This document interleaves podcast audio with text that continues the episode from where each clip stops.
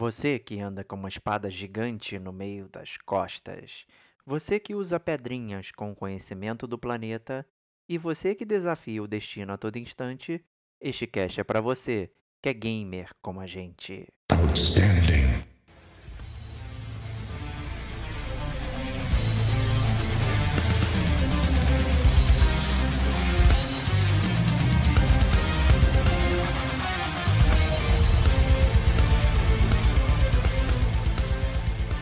Diego Ferreira. Quando eu cheguei, pude ver o o celular, tá todo mundo, é, Fantasy, eu não, perdi essa merda. Rodrigo Estevão. que cada notícia que saía era meio que uma ducha de água fria em cima de mim. Então, Rodrigo Domínguez. Assim, a primeira vez que eu li sobre e escutei sobre, eu achei bem ruim.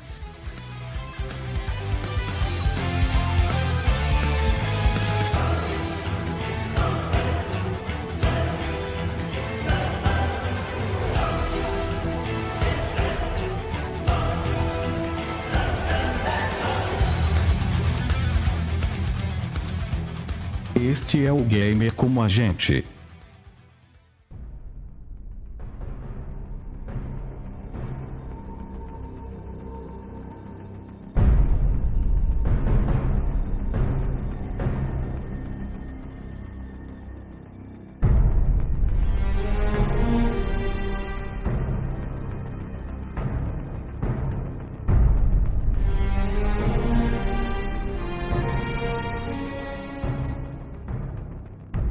Olá, amigos e amigas gamers, sejam bem-vindos a mais um podcast do Gamer Como a Gente. Eu sou o Diego Ferreira e estou na companhia de Rodrigo Estevão. salve, salve, amigos do Gamer como a gente. Eu acho que esse é é um episódio histórico, né? É o episódio número 100 do Gamer como a gente. Episódio, é, digamos aí, talvez 100 da, da- da- do nosso nosso podcast principal, né? Mas a gente já tem aí mais de 230 fácil de, de podcast. São 74 DLCs, são mais de 40 e tantos news, são novos chiptunes, então acho que a gente passa aí fácil de 230 episódios de Gamer como a gente, mas o episódio 100 é um episódio importante, então muito bom estar aqui com vocês para essa surpresinha. Justiça, todo episódio redondo, né? Sempre motivo de comemoração na podosfera, né? Então, por que não, né? Esse aqui nosso também. Também estamos com o Rodrigo Domingues. Salve todos os ouvintes do Gamer Como a Gente e salve meus amigos Diego e Stevox. Que prazer estar aqui nesse episódio tão histórico, tão aguardado. E eu não vou falar mais, vamos deixar pro, pros episódios seguintes aqui dessa, desse eh, maravilhoso podcast. Achei que ia rolar uma matéria mime aqui, né? Imitando a abertura do, do Stevox, igual no último podcast, Muito né? bom. Fazendo um clone aí. Bom, Mas é isso aí, exato. né? O episódio número 100 do GCG Podcast, né? O Gamer Como a Gente, como todo mundo sabe aí, iniciou a sua jornada no, no número 1. É óbvio, ninguém começa do número 390, né? E o número 1 foi, né? Final Fantasy VII. Né? Então, e a gente sempre coloca os números 001 e esse aqui é o 100 Final Fantasy VII Remake. Muito aguardadíssimo aí pela galera. É, todo mundo querendo saber já a nossa opinião aí, sempre nos comentários e tal. Então chegou a hora né? A gente já debateu um pouquinho com esse trio aqui no DLC número 67, né? que foi até um sucesso de bilheteria, me surpreendeu. Como um- uma análise de demo, um comentário pudesse chamar tanta atenção. Então era um jogo que a galera tava a fim de jogar, né, Stevox? É, eu acho que a galera tava afim de jogar, eu acho que a galera tava afim de ouvir o podcast. O podcast do Final Fantasy VII é um podcast conhecido no Gamer Como a Gente por ter sido não só o primeiro, mas também por ter sido um dos episódios amaldiçoados do Gamer Como a Gente. Foi um que a gente gravou e depois teve que regravar, tal qual o Chiptune.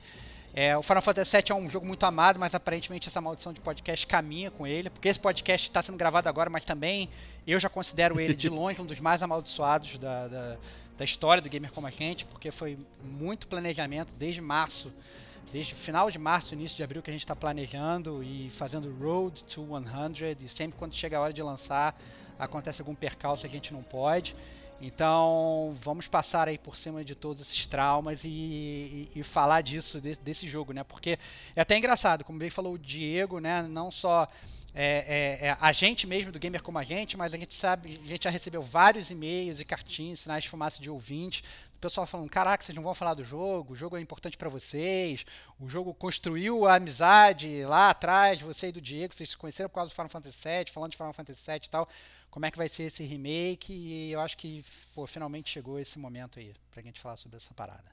Exatamente, né? Então, para quem esperou aí desde 2005, quando rolou um tech demo é, no PS3 lá que exaltou a galera, né? Mas o remake só veio a ser anunciado muito tempo depois, né? 10 anos depois, praticamente. É, eles gastaram esse tempo todo fazendo Final Fantasy XV, né? Aquelas porcarias, né? Então, desculpa aí, Square. É, então, né, chegou a nossa hora aqui de debatermos o, a, o que esperar de Final Fantasy VII Remake, né? Eu gostaria de chamar o nosso amigo Digo, né? Porque ele é o, digamos, o representante aqui do, do newcomer, né? A pessoa que acabou de chegar e, pô, vou jogar um Resident Evil, um Resident Evil, é mole. Vou jogar um Final Fantasy VII aqui, o que esperar disso, né? Ele não não conhecia a franquia, já tomou até uns spoilers na cara aí, né, para fazer juiz ao nome dele. É, então ele ficou até chateado. Então eu queria ouvir dele um pouquinho aí sobre o que você estava esperando é, desse remake que para você era novidade. Opa, vamos lá. Bom, basicamente eu vou dizer que eu conheço um pouco do Final Fantasy, porém do 7 eu não conhecia nada, né? Eu comecei com Final Fantasy, Final Fantasy X na época, acho que no PS2. Foi ali onde eu tive a paixão por Final Fantasy e comecei a jogar de fato. Então eu entrei muito tarde na, na, na, franquia e de fato perdi muita coisa boa quando eu olho historicamente e pego feedback de amigos. Então pro 7 eu esperei bastante coisa, é, tecnicamente falando, porque muita gente recomendou o jogo historicamente. Por ser um marco do, da Square, um dos melhores, historicamente também ter sido referência para muita gente. Saudosa amizade de vocês. É, não acabou então, ainda não, não é eu... saudosa não, cara. não. Eterna, Sa vamos saudade corrigir. do que a gente então, não é. viveu ainda, né, Diego? Saudade do que a gente não viveu ainda perante a um Final Fantasy VII. É, então, a verdade é que eu esperava bastante do jogo. É, a gente teve o prazer de jogar ele na BGS lá, pelo Gamer Como a Gente. Mas é, a gente, para quem ouviu o DLC sabe qual foi a nossa opinião, tal, tal qual a demo. E quem viu o que eu falei lá, escutou, sabe que eu não deixei boas impressões. Mas vamos ver o que, que eu acho, se eu, se eu mudo minha opinião a respeito ou não. A gente vai falar um pouquinho disso daqui. Mas eu acho que a expectativa era alta de qualquer forma, porque Final Fantasy, ele tinha referências de todo mundo aí, então essa era a minha expectativa, era alta. É, antes de eu falar minhas expectativas com relação ao jogo, eu acho que vale fazer um disclaimer, que a gente sempre coloca um, uma, um apontamento para fazer esse disclaimer antes de começar o podcast. E acabamos de esquecer. E a gente sempre Desculpa, esquece, na verdade, é sobre a questão da spoiler zone, né? Obviamente, como esse é um é um podcast de resenha principal, a gente vai se ater a, a histórias sem spoilers até o momento que chegar a spoiler zone. Quando vocês entrarem na spoiler zone, vocês vão ser avisados pelo editor, então fiquem preparados para serem spoilerizados depois que vocês entrarem lá. A gente tem, às vezes, muitos, muitos ouvintes que reclamam que é, a gente na Spoiler Zone, na verdade reclamam do Diego, que ele chega na Spoiler Zone e ele spoileriza tudo, inclusive outros jogos, outros filmes e tal. É bem provável que isso ocorra nesse podcast, porque é possível que a gente spoilerize o Final Fantasy VII original, né? Então, assim, que é um, é um jogo até diferente, então a gente provavelmente vai falar um pouco disso também, então cabe esse, esse disclaimer aí, né? Então fiquem preparados para a zona de spoilers. Pô, desculpa aí. O Roxo esqueceu de Fica tranquilo, cara. Fica tranquilo. Por isso que eu tô aqui, cara. Por isso que eu tô aqui. É por isso é... que estamos aqui. A dupla é... funciona muito bem. É isso aí. É... eu, antes, eu ia até te chamar, inclusive, para falar. É... Mas eu ia fazer um breve comentário sobre demos de jogos, né? Como ele tem uma responsabilidade muito grande de cativar ou não o jogador e realmente é, o que, que tinha na demo não é exatamente o que a gente leva aqui no jogo e tal, e isso vale para outras demos que circularam aí, então é, é muita responsabilidade. Eu, eu, depois disso, eu, eu não vou baixar a demo, não, vou, vou ficar numa boa, prefiro não conhecer o jogo assim. É. é mas aí, Stevox. Então, eu, eu vou, lembro. Eu, eu, na verdade, eu vou, vou voltar um pouco mais atrás, é, quando eu vou para falar dessa dessa expectativa, né? Porque assim, eu sempre tive mixed feelings com relação ao remake do Final Fantasy VII, né? Todo mundo sabe aqui do Gamer com a gente que Final Fantasy VII é um dos meus jogos favoritos de todos os tempos, né? E eu sempre falei, é, quando começou a se aventar, né, lá em 2005, como falou o Diego, que talvez pudesse ter um remake e tal, e eu sempre fui contra. Eu sempre fui contra porque eu sempre achei que o jogo original era uma obra perfeita, você não tinha que mexer e não tinha que tocar, né? Aí veio a E3 de 2015, né? É, o Gamer Como a Gente já existia, estava no início do Gamer Como a Gente. A gente inclusive comentou isso na DLC 4 do Gamer Como a Gente. Então, se entrar lá, vocês podem ver a DLC 4. A DLC 4 é uma, um DLC roubado, que na verdade são quatro episódios. Então, você pode multiplicar por 4, a DLC número 4, que a gente fez um episódio para cada, cada empresa e tal, e, etc. E onde a gente comenta, na verdade, porque foi na E3 de 2015 que foi anunciado o, o, Final Fantasy VII Remake, né? E a verdade é que eu tive uma reação ao trailer que eu não esperava. Eu, eu chorei vendo um trailer de um jogo e eu achei isso parando para pensar assim, é totalmente surreal, muito fora do, do, do, meu, do que eu esperaria de mim mesmo, né? Então assim, e aí nesse momento que saiu esse trailer, eu, ras, eu meio que rasguei todos os dogmas aí e, e, entrei totalmente no trem do hype do jogo, né? E desde lá desse trailer, né? Eu fiz questão de assistir esse trailer de novo antes de, de vir gravar esse podcast, né? É, é, eu lembro que eles falam no trailer assim, é, The reunion at hand may bring joy, may bring fear. But let us embrace whatever it brings, for they are coming back. Né? Então, assim, é, essa reunião que vai ocorrer, ela pode trazer alegrias, ela pode trazer medos, mas vamos abraçar aí o que quer que venha, né? Porque eles estão voltando. Então, é, eu acho que essa é essa frase que foi dita lá atrás é uma frase que ela tem que ser levada apesar de não ter sido repetido agora em 2020, quando o jogo foi efetivamente lançado cinco anos depois, né, é uma frase que ela caminha junto com o que é, é esse jogo. Né? Mas a verdade é que nesses, nesse intervalo de cinco anos em que eu fiquei esperando, em que eu fiquei querendo abraçar esse jogo, né, é, a Square foi muito clara que ela ia mudar várias coisas. né? Ela ficou falando que, a, que, a, que, as batalhas iam mudar, falar que o formato do jogo ia mudar, que ia sair em episódios e não sei o que. E cada notícia que saía era meio que uma ducha de água fria em cima de mim. Então, quem escutou aí, obviamente, também essa questão do, do, do, do DLC que o Diego mencionou, que a gente comentou a demo e tal eu já tinha, na verdade, eu já, quando o jogo chegou para ser lançado, eu já estava também com várias ressalvas e meio que escaldado sem nem ter tomado banho de água fria ali ainda ali. Eu, tava, eu já estava meio que marcado pelas, pela, pelo hype contrário que a própria Square estava advogando em prol do jogo dela. Não, justíssimo, eu entendo total. Eu lembro também desse evento aí de 2015, porque eu perdi o evento. Eu fiquei muito triste que eu perdi o hype todo. Tava tendo obra aqui em casa. Eu tive que sair daqui para ir na casa do meu sogro, porque a Adriana tava grávida já da Helena, então a gente não podia ficar na poeira aqui na tinta. Então eu fui embora e no, na passagem na rua foi justamente o momento que rolou. Quando eu cheguei pude ver o, o celular, tá todo mundo, é, Fantasy, eu não, perdi essa merda. Fiquei muito chateado de não ter participado do hype. Eu acho que isso até me influenciou bastante não ter participado, porque eu, eu sempre fui meio reticente do, de existir um remake do Final Fantasy. Eu sempre.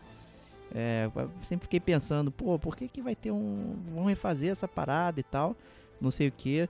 É, né, pra quem quer saber, a gente já falou sobre remake, masters, reboots e blá blá blá, né? Será que a palavra, inclusive, pro, pra esse Final Fantasy é remake? Não sei. Mas o fato é que eu nunca fiquei muito ansioso para ele. Né? E de repente, na proximidade do lançamento, que eu comecei a ficar mais nervoso. Porque eu comecei a ver uns vídeos, coisa que quebrou minha própria regra interna, que eu sempre falo que eu não quero ver é, nada antes do jogo, quero entrar fresco e tal. Mas eu comecei a ver uns vídeos, eu comecei a ver algumas pessoas falando e tal.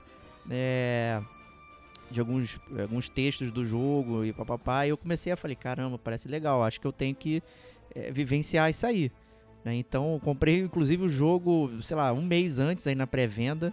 Né? Ficou o countdown lá. E, e, obviamente, quando saiu, eu não joguei. Né? Então, não sei porque comprei na pré-venda, assim, no dia que saiu eu não joguei, clássico Diego.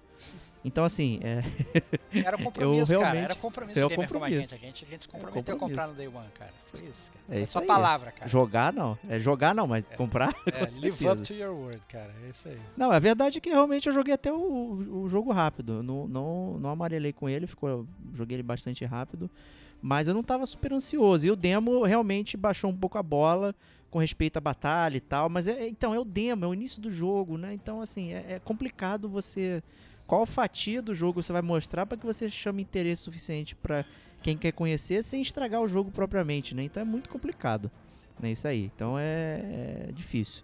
Né? E eu levanto questionamento aí pros Tevox, né? Já que o Digo ele não, não é o cara do que não jogou original. Fazia, faz sentido um remake? Como é que você vê essa parada? Cara, então, é, como, como eu falei, assim, eu acho. É, Eu sempre di- dizia que não fazia sentido o remake. E aí, no momento que saiu aquele trailer, eu falei, nossa, eu preciso desse remake mais do que eu preciso de ar pra respirar. Né? Então, é muito, muito complicado Ok. essa, essa, essa, essa dualidade que a gente vive quando a gente, sei lá, vê aquele. eh, Parece que é assim, aquele grande amor perdido que você viu uma vez na rua e depois você nunca encontrou de novo. Só caraca, e você esba- esbarra com ele na rua, né? Então, assim, é, e, e esse é o Final Fantasy VII, né? Era uma história que já tinha passado e aí de repente é, é, ela voltou e, e voltou com tudo. Então, é, eu sinto, na verdade, que obviamente seria uma, talvez mais interessante para Square é, ter o que eu gostaria como de gamer. Se eu tirasse todo esse amor pelo Final Fantasy VII da jogada, né? Se eu tirasse toda a questão de sentimento, eu diria que seria muito melhor para Square investir num jogo novo, entendeu? Virar essa página, é, fazer uma, uma, uma franquia nova, fazer uma parada nova, encantar os gamers do zero com um produto novo, né? Mas a verdade é que também ela tem que agradar os fãs. E isso foi uma coisa que sempre foi pedida. Né? Então, e, e a verdade é que eles tentaram. Eles, depois do Final Fantasy VII, eles lançaram 8, 9, 10, 11, 12, 13, 14, 15 e vários deles com muitas críticas. E nego falando: Porra, brother, por que, que vocês não refazem a parada que é boa? Porque vocês só soltam porcaria recentemente, entendeu? Então, eu entendo que a Square tenha falado: Então é isso que vocês querem? Então toma aí, malandro. Vocês não estão pedindo? Então, só que vai ser do nosso jeito, entendeu? Agora abraça aí essa parada que tu pediu. Então, é, é, eu entendo que talvez não existisse muito motivo, mas também a, Square ia, ela ia ser eternamente questionada caso ela não soltasse esse remake. Então, eu entendo a decisão, né? E eu não julgo a decisão. Eu acho que é, é, e eu acho que, inclusive, pessoas como o próprio Digo, ele pode falar, né? Se, ele, se o Digo ele fosse jogar o Final Fantasy VII lá, lá de trás, cara, ele com certeza não ia aproveitar da mesma forma, ele poderia ter queixas com os gráficos ou com o sistema de batalha que não é mais tão atual, né? E a verdade é que a história é muito boa, né? Então a, a, ideia dele seria realmente reinventar o jogo para agora e realmente fazer um remake, refazer o jogo do, do, zero, né? Então eu acho que daria oportunidade também para muita gente que só ouviu falar do jogo jogar de novo. Então eu acho justo, cara. Eu, eu, eu diria que eu era contra, mas agora eu entendo. Eu entendo a existência do remake. Justíssimo, não tenho nem o que falar. É, eu repasso aqui uma pergunta pro Digo. Né? Como é que ele vê isso de sendo que o jogo ele foi anunciado é, de forma episódica? Né? E, e, como é que ele vê essa questão aí? É, primeiro que eu complemento o ponto do Stevox, acho que tem, tem total sentido. Eu acho que é muito vantajoso para nós que embora a gente tenha uma, uma proximidade de, de idade e tudo mais, eu não tive o prazer de curtir o jogo e hoje eu tenho acesso a ele. De fato, eu não aproveitaria igual vocês tiveram na época, porque isso tem a ver com a história, com o momento, enfim, como eu tive com outros RPGs na época. Então foi para mim, de qualquer forma, foi legal ter esse acesso, então eu vejo o remake como uma oportunidade bem oportuna da Square com o público, e principalmente dela ter ouvido o público porque a gente sabe que muitos jogos são pedidos para serem lançados novamente e, a, e, muitas produtoras cagam pro, pro usuário e não fazem. Até às vezes para é, segurar e, e, salvar todo o preciosismo da, da, do original. Mas de qualquer forma, acho que é bem legal. Eu posso dizer que foi bacana ter essa experiência em modo atual. Falando de de episódio, cara, eu acho que, assim, a primeira vez que eu li sobre e escutei sobre, eu achei bem ruim. Eu achei bem negativo essa, essa parada de separar em episódios. É, conforme a progressão do jogo, eu comecei a abrir mais a cabeça com isso, até pela profundidade, e a gente vai falar um pouquinho. Mas de qualquer forma, pela quantidade prevista de episódios, eu achei que é bem ruim, é bem péssimo o que eles estão fazendo. É, eu não sei se faz sentido, porque eu não joguei o original. É, mas eu entendo que a matemática não fecha, né? Se a gente tinha um jogo no PS1 e a gente tem milhares, ou vai ter milhares, não sabemos quantos, se serão 3, 4 ou 5. Eu acho que foge muito, fica muito um cara de que quero fazer make money, entendeu? Vamos fazer dinheiro, vamos, vamos tirar dos trouxas já que eles pediram. E talvez isso seja muito negativo para Square. Mas vamos ver, né? Acho que se no final das contas for um conteúdo muito bom quando compilado, talvez talvez seja menos doloroso, mas ainda não se justifica ao meu ver. Foi curioso você ter. Desculpa te interromper, Stevox, eu vi que você teve um restaurante. Eu só queria falar do compilation, né? Foi muito interessante você falar compilado, porque na época que você usava o Final Fantasy VII, teve esse compilation of Final Fantasy, uma porrada de coisa anexa do Final Fantasy VII e tal. É, me parece algo que eles vão usar aqui. Mas fala lá, Stevox. Cara, então, Diga aí a sua opinião. É, minha opinião sobre os episódios é simples. Eu sou completamente contra. Eu acho que, na verdade, é, principalmente por um grande motivo, é que o Final Fantasy VII ele é, ele é uma história muito concisa e coesa e bem bem amarradinha e tal, né? E a verdade é que eles lançam, eles demoram cinco anos para lançar o primeiro episódio. Eles lançam o primeiro episódio em 2020, né? E aí vamos dizer que eles vão lançar o segundo episódio daqui a dois anos. Vai ser, sei lá, em 2022, né? É, e vamos dizer que serão cinco episódios. E cada um são lançados no intervalo de dois anos. A gente está falando aí em 10 anos para a gente jogar o jogo. Né? Eu entendo que, obviamente, eles têm é, uma, uma é, é, um esforço de fazer o jogo, por mais que o engine básico, sei lá, do jogo já, já, esteja feito, né? Eu entendo que, obviamente, talvez o número de pessoas que hoje se utiliza para fazer um jogo é muito maior, né? E, e, de tudo, né? O esforço seja muito maior do que lá atrás, né? Mas ainda assim a gente está falando do intervalo, aí no meu exemplo, de 10 anos, ou seja, eu comecei a jogar o jogo com 37 anos, eu vou terminar o jogo com quase 50 anos. Isso é surreal, Isso é muito ruim. Isso é surreal. Não, isso assim, isso é surreal. E o ponto é o seguinte: aconteceu uma parada no jogo 1, que isso acontece muito no Final Fantasy VII, quem já jogou o jogo original. Quem pode ser uma parada no primeiro CD, que ela vai ser resgatada no, no final do terceiro CD. Ou seja, uma parada que aconteceu no jogo 1, que ela vai ser resgatada lá, sei lá, no quinto episódio. Entendeu? E assim, você vai lembrar? 10 anos depois? Então, assim, tem vários questionamentos bizarros que podem ser feitos sobre isso.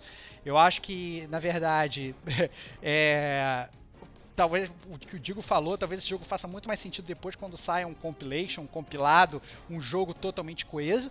Mas será que no, nossos netos vão poder jogar esse compilado? Talvez, entendeu? Porque não sei mais se a gente vai, né? Então assim, eu acho que fica fica muito muito muito etéreo, entendeu? Eu acho que quando você fala de um, sei lá, de um Walking Dead, em que o cara manda o jogo para você e ele já tem inclusive as datas programadas para os próximos episódios, ou um Life is Strange, que ok, sofre um delay de um mês, dois meses, ok, mas já sabe que aquele jogo ele vai sair ali. Mas quando você fala de um jogo robusto como Final Fantasy, com investimento desse como Final Fantasy, desculpa, cara, a gente já esperou cinco anos para você lançar o episódio. Na boa, eu não me esperar, não me importaria em esperar mais cinco anos, esperar 10 anos no total para você mandar o jogo completo e poder jogar tudo numa tacada só, né? Então assim, eu acho que eu não sei qual é o planejamento da Square. Eu não acho que seja essa questão que o Digo falou de, de milcar de pegar tanto dinheiro, porque desculpa, cara, eles estão estão meio que diferindo a receita deles por 10 anos de um jogo.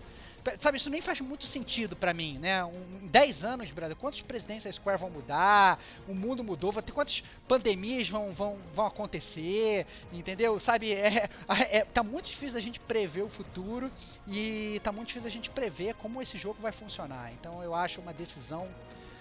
Eu até agora não entendi, eu acho ela totalmente tapa-flor. É, falou bem. Estruturalmente o jogo é muito, muito estranho mesmo.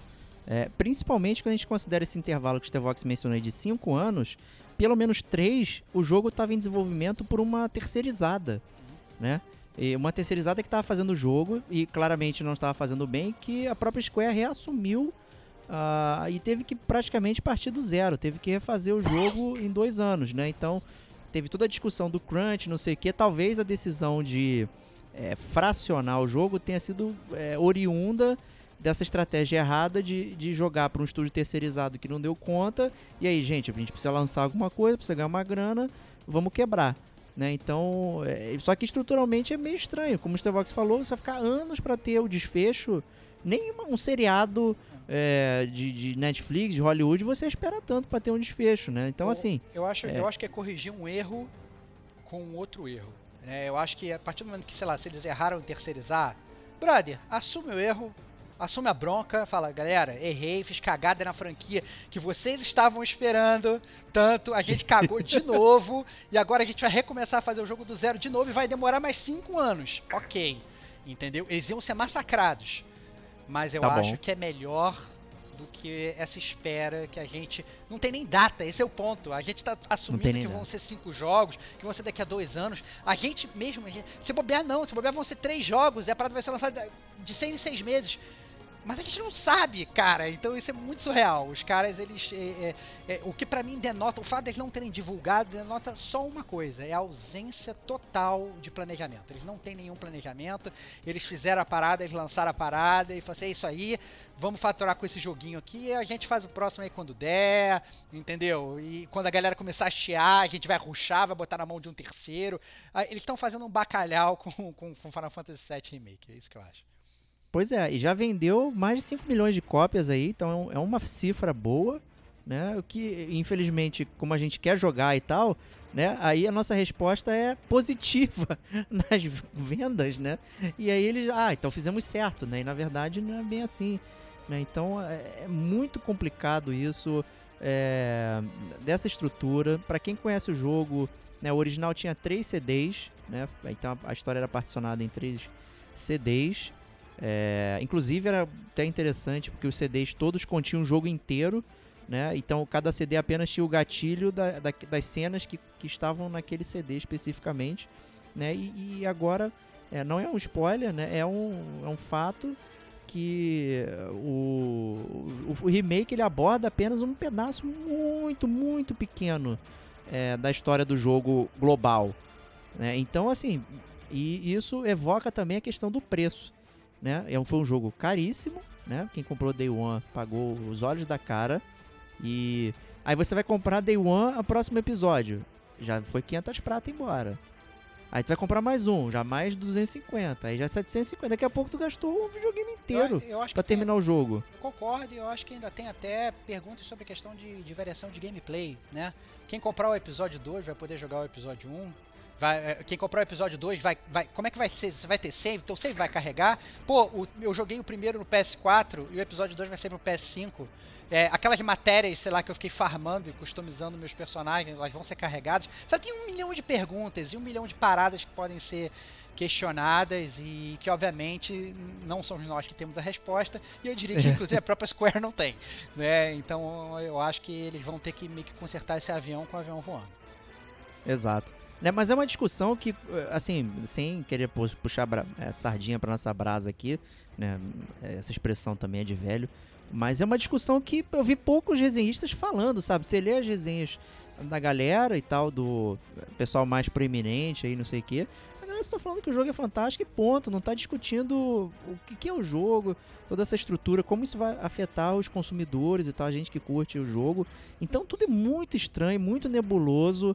E, cara, a gente tá nesse avião aí, cacarecado, cheio de galinha, não sei o que, vendo o que vai acontecer. Eu acho que não é, É nem isso. muito triste. Eu acho que na verdade é como esse tipo de atitude da Square, a, a buraca é mais embaixo no sentido de como as- a- essa atitude da Square pode inclusive influenciar a indústria dos videogames. Porque se eles fizerem esse jogo episódico, que vai durar 10 anos e a parada for um sucesso, e vai ser um sucesso, porque todo episódio vai vender pra cacete porque a galera vai querer jogar, isso pode começar a ser repetido pela indústria, como a gente já tá cansado de ver, né? Um jogo chupinha, um Assassin's Creed de, de uma Ubisoft faz um jogo igual logo depois, o cacete A4, e aí todo mundo vai começar a fazer jogo episódico que dura sei lá quantos milhões de anos, e vai, desculpa, vai ficar insuportável, entendeu? Então eu acho que, que é, a, a Square, bem ou mal, ela é uma, uma formadora de business, e a partir do momento que ela, que do mesmo jeito que o próprio Final Fantasy foi copiado por vários outros JRPGs e tal, e por outras milhões de franquias que se ocuparam do sistema de batalha ou da forma de você fazer um storytelling e tal, a mesma coisa, coisa pode acontecer com a forma de você se publi- publicar um jogo, né? Então eu acho bastante complicado, entendeu? Imagina daqui a pouco você saindo, então, ó, estamos lançando aqui o GTA 9, GTA 9 vai sair em sete episódios, um episódio a cada dois anos, você vai, sabe, sabe, surreal, assim, eles podem, isso pode mudar a indústria de videogame de, um, de uma forma é, bastante negativa, na minha opinião. Justíssimo. Eu acho que não tem nada mais para falar. Stevox selou aí o destino da indústria dos games. Eu acho que é uma análise muito. Não, tá rindo, mas é uma análise é, boa, interessante que, de novo, pouca gente veio abordar isso dessa forma, sabe? É, o pessoal pensou muito na alegria de existir esse jogo, mas não é, no, nas consequências de existir esse jogo. Né? Então, muito complicado. Mas, vamos lá, a gente está trabalhando aqui. Nem tudo são flores, então, né, a Ares aí que me perdoe. Então vamos para Vamos para a leitura da caixa com nosso amigo Estevox.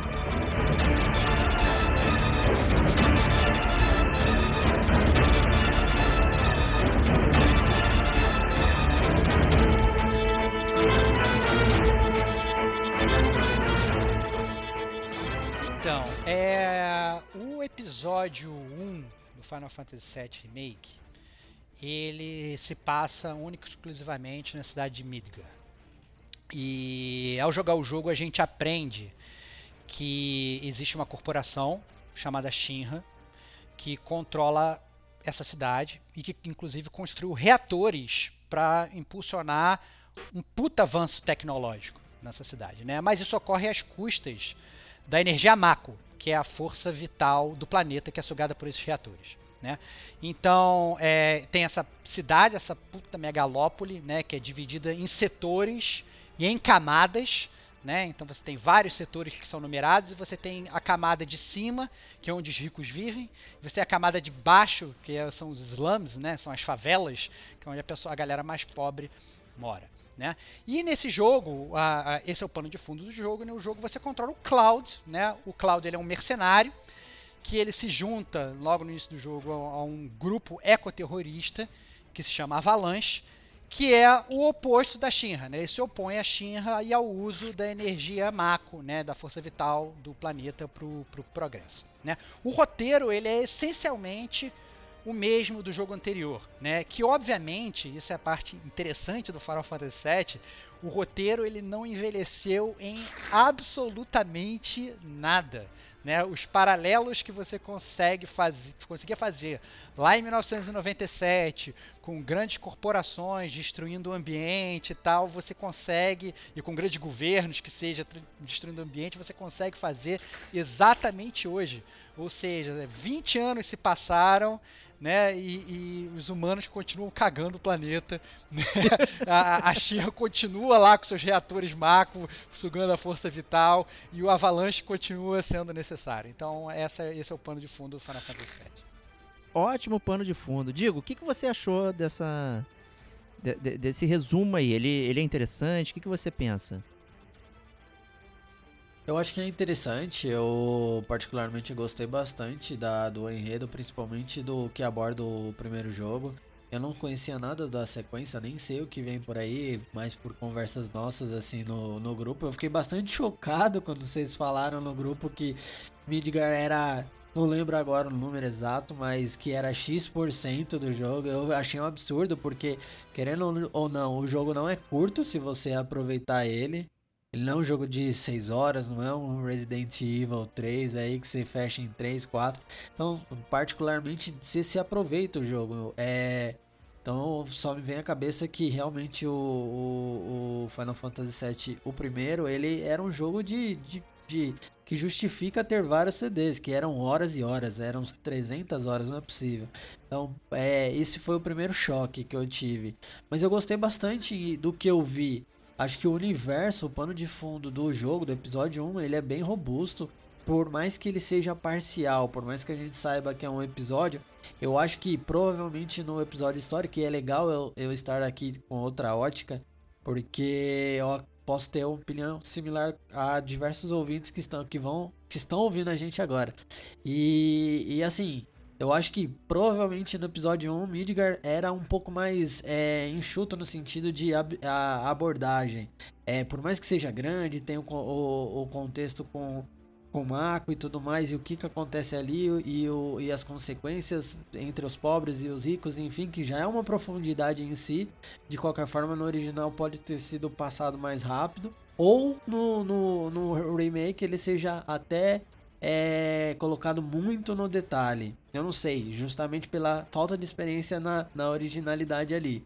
Então é um ponto de vista interessante que eu fiquei no tic-tac muito tempo depois, entendeu? Tipo, cara, é, não faz sentido para mim. Pera, o jogo principal, ele era, se isso é só um teco, cara, uma fatia, a metade de uma fatia de uma pizza na, na mesa, cara, como que pode ser o resto, entendeu? E eu fiquei bastante, eu confesso que eu fiquei muito engajado a jogar o, o, o, principal jogo, cara. Então. E, e deixa eu só fazer tem, um, é um, comentário com relação a isso. É que, na verdade, essa tua surpresa de descobrir que Midgard é só uma pequena fatia é a surpresa de todo jogador do Final Fantasy VII que jogou Final Fantasy VII original lá atrás.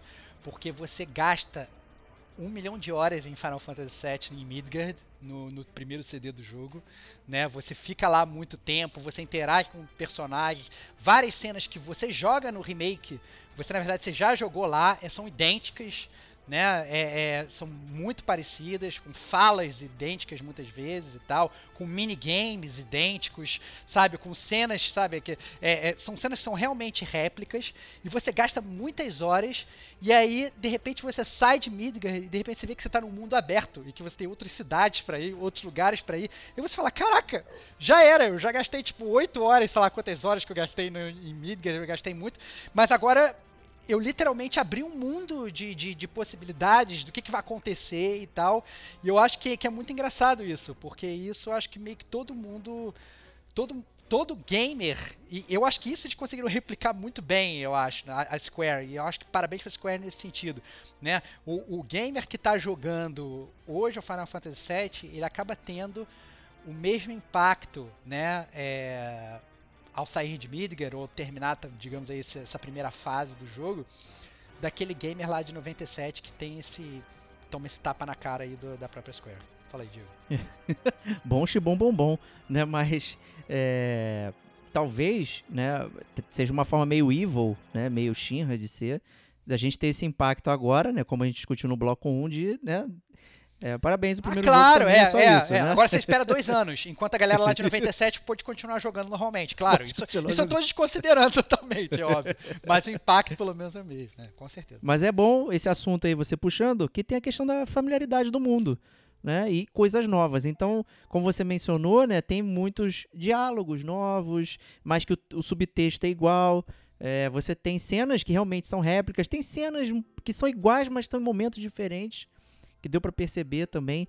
Então isso tudo, é, eu assim, honestamente eu fiquei olhando e eu curti muito é, me sentir em casa, sabe, jogando e vendo os eventos da história. É, porra, eu achei o texto bom, é, até melhor do que o que era antes. Né, principalmente porque tinha falha de tradução. Você trabalhava com uma caixa de texto, né, então você literalmente tinha um limite de caracteres do que você podia falar e ainda você tinha que respeitar o que veio do Japão, né, a caixinha para trazer é, pro, pro americano, pro inglês. Então assim, é, tinha muitas concessões que foram tomadas, né, no no original e agora chegando aqui, né, é, pelo menos eles puderam abordar isso de uma forma muito mais ampla, muito mais interessante. Eu fiquei muito surpreso e feliz de, de vivenciar vários é, diálogos e momentos que, que eu gostava e de uma forma tão, tão profunda e, e interessante porque eles estão né, é, com voice-overs, né, então todos os personagens estão dublados, tem muita fala, né, então isso está muito legal. Acho que isso trouxe, é, apesar de ser coisas novas, trouxe familiaridade, né, então teve um pelo menos para mim, um calorzinho no coração. Não sei no Stevox que tá então, pura maldade. Eu tô me coçando né? aqui para falar, porque assim, eu concordo com você e eu discordo, e aí, na verdade, a minha discordância vai passar por uma pergunta que eu quero fazer pro Digo, tá? Assim, é, eu concordo com você no sentido de, caraca, é muito bom voltar para Midgard. É muito bom conviver com aqueles personagens de novo. É muito bom ver tudo com um gráfico maravilhoso. É muito bom voltar a esse universo maravilhoso É isso assim, isso é inegável. É, como você falou, assim, a constru, assim, a, os diálogos e tudo, por estarem melhorados por a gente ter mais tecnologia, faz com que uma construção de personagem, uma construção de personalidade do Cloud, de uma Ares, de uma Tifa, de um Barrett, sejam mil por cento melhores do que antes. Né? Você consegue personagens secundários como Biggs, o Ed, Jesse e tal, que antes eram realmente secundários, eles passam a se tornar até um pouco principais. Você se importa com eles você se envolve. E eles antes no jogo eles eram micropixels que apareciam e você fala, ah, beleza, isso aqui é um, é um, personagem secundário que eu não vou nem ligar para ele, você passa a ligar. Né? Isso é muito bom. Mas ao mesmo tempo, tem um calcanhar de Aquiles nessa parada né? É porque você, Diego, e eu, Estevão, a gente já viveu esse mundo. A gente já conhece esse mundo. A gente já conhece bases e conceitos básicos desse mundo que, inclusive, eu conheço, você conhece, os personagens conhecem, mas aquela pessoa nova que está chegando no jogo não conhece.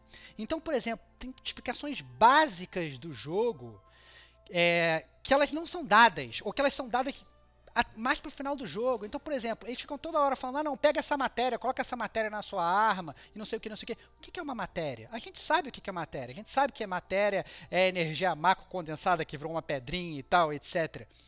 Eles não explicam isso em nenhum momento. Eu, quando eu fui rejogar o jogo no hard, eu comecei, eu, eu fiz um estudo de vou rejogar esse jogo como se eu não soubesse nada de Final Fantasy VII. Né? É, e, e, você vê que eles ficam citando coisas. Ah, não, aqui tem a Shinra, aqui tem o, a, a, guerra entre a Shinra e os Wutai. Brother, quem é o Wutai? O que, que são esses caras? Entendeu? E nada disso é explicado no jogo, muitas vezes em momento algum.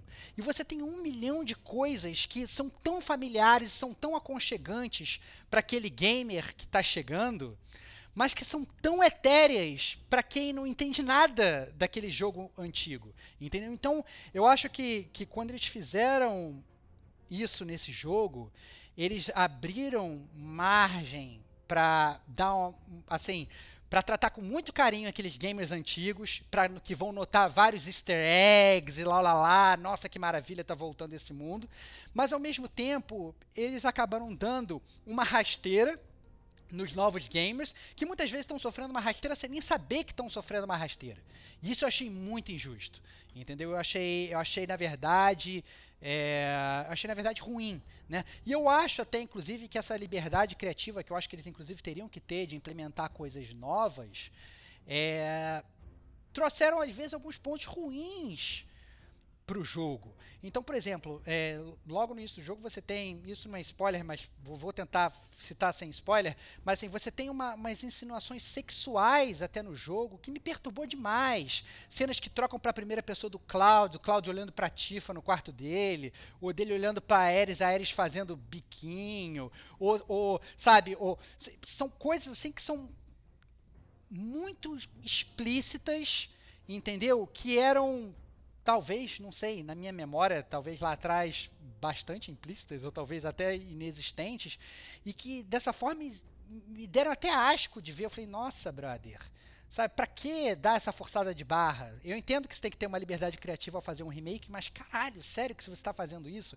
Então, é, eu acho que é, eu achei bastante complicado e, e, eu acho que esse, esse jogo, eu acho bastante importante o Digo estar tá aqui, porque ele pode dar essa visão, né, de um, cara que nunca jogou e como, como, que ele se, como que ele se sentiu, ele se sentiu perdido jogando o jogo, ele se sentiu com as bases que ele precisava, porque eu acho que até coisas básicas, e aí eu não vou nem puxar parte do gameplay, mas já meio que citando um pouco da jogabilidade, eles não explicam, por exemplo, que você tem, sei lá, slot na sua arma, que você vai alocar a matéria, a matéria vai dar os poderes e tal, não sei o que, não sei o que.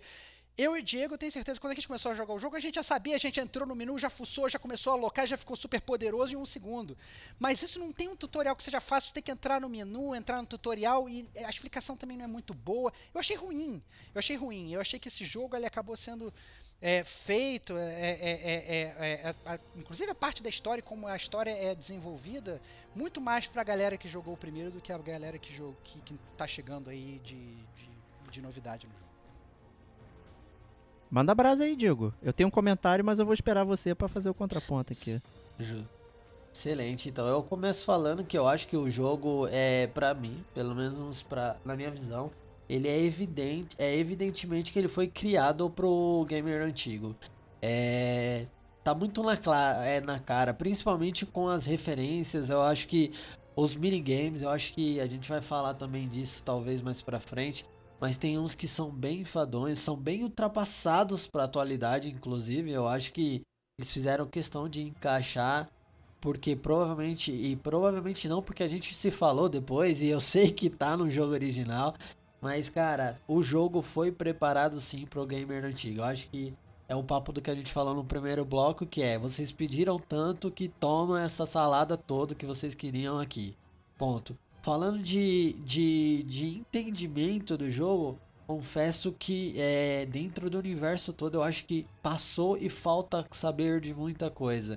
Tanto que coisas é, do enredo e da história eu soube por conversa com amigos e também buscando referências na internet e, e tudo mais. Falando de gameplay, cara, sem comentários. Eu tinha um gameplay, uma dificuldade de jogo até certo ponto do jogo e depois que vocês me falaram das matérias e, e como combá-las e tudo mais, é, e como trabalhar melhor com elas, meu jogo melhorou 200%. E isso o jogo não me dá. Então, de fato, isso falta e falta muito, porque é colocado ali, é, tem um universo de coisas e você é bem, é bem resumido, é bem sintetizado assim, olha só, aqui é uma matéria, faz o que você quiser com ela. Só que você não sabe efetivamente o que você faz. Então eu acomodei tudo errado. É, eu fui testando lá, mas quando você passa a ter um direcionamento, que talvez seja o que faltou, que foi o papo que o Stevox deu e me ajudou muito nessa hora aí. Diego também comentou alguns. E aí tudo passa a fazer sentido dentro do contexto do jogo. E isso não só melhora o gameplay, como ele incorpora todo a, e, de, e deixa muito mais robusto a parte da história e do, do contexto das coisas do jogo. Então, como usuário de fato e usuário atual, eu acho que faltou sem sombra de dúvidas. É, eu acho que esse é um erro recorrente da Square. A gente vem reclamando isso sucessivamente todas as vezes que a gente resenha jogos modernos da Square. É, eu lembro do Final Fantasy XIII, muito amado por mim pelo Stavox, aí, entre aspas, amado, que ele também começa o jogo já lançando uma porrada de, de, conceito que você não conhece e ele fala aí, pô, consulte o nosso log. Aí, tipo, eu tenho que ficar entrando no log para ler Aí o cara fala lá, ah, não sei o que, não sei o que. É, é, nem lembro dos nomes, foda-se, é uma porcaria. Né? É, aí você tem que entrar no. O combate no... é bom, cara. O combate é bom. Não, o combate é bom, mas não, mas não tô nem falando do combate, da história. Aí você, literalmente, com um minuto, você tá lendo log para entender um conceito que a Lightning falou. Não faz sentido isso. Né? Então eu compreendo. É, e quando a gente coloca em proporção o que aconteceu, como a gente falou, Midgar é uma pequena parcela do jogo. Então é realmente um lugar que você não conhece o mundo. Então você está decifrando.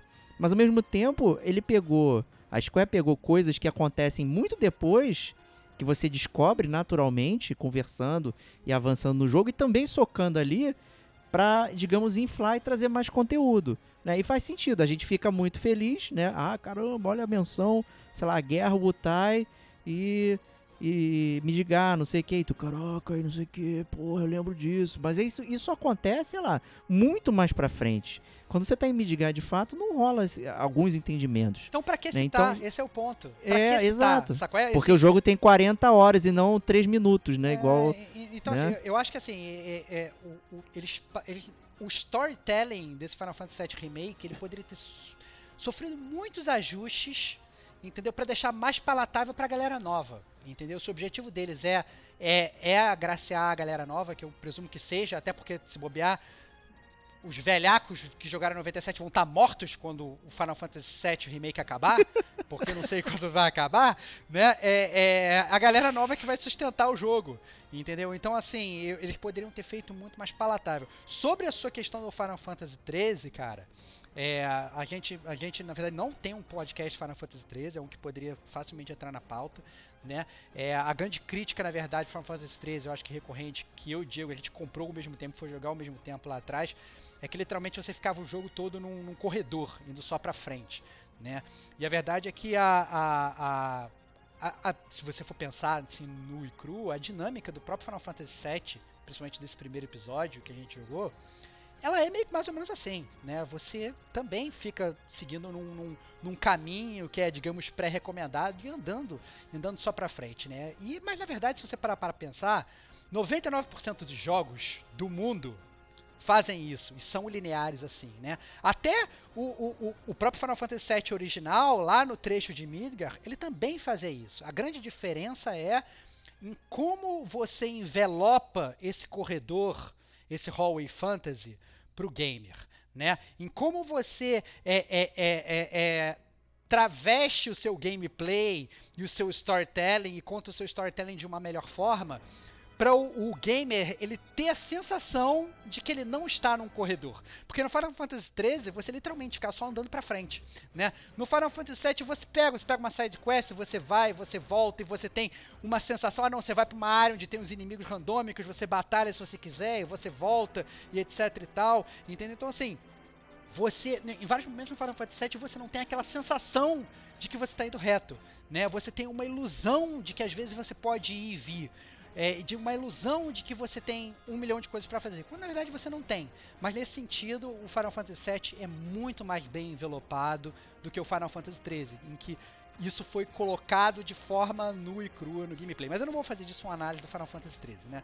Não, é do 7. é Bom, já que você falou de como atravessar o mundo, né, de Final Fantasy VII, que eu concordo, inclusive, eu acho que essa análise de você é, como você traveste a sua travessia, né, faz todo sentido e toda a diferença é, na questão, né? E a gente até comenta muito do 13, de forma geral, porque é clássico do JRPG, do RPG japonês, tem um mapa do mundo, né? Isso é tradicional de todo RPG japonês, né? Você tem um mapa do mundo, é... só que Midgar é o próprio mundo, né? Então isso que é curioso e, e por isso que funciona tão bem em Midgar, você é, ir e voltar, vai para lá, vai para cá, não sei o que, mesmo sendo é, similar a um corredor, né? Tipo, você não fica andando, né? com, tipo um boneco gigante andando no mapinha. Né? Acho que isso está ultrapassado. Acho que se fizessem isso hoje com gráficos realistas, você ia achar muito estranho. Funcionou com né? o então... Cara. Tá certo que não eram é... gráficos tão realistas, mas não, é, não, não é sei, é gráfico cara. realista. Poderia funcionar, cara. Nunca, nunca duvide do poder gráfico e do gráfico motor da, da, da, da atualidade, cara. É ok, né? Mas então vamos pra jogabilidade, né? Que é onde né, talvez as grandes diferenças aí, expectativas, né?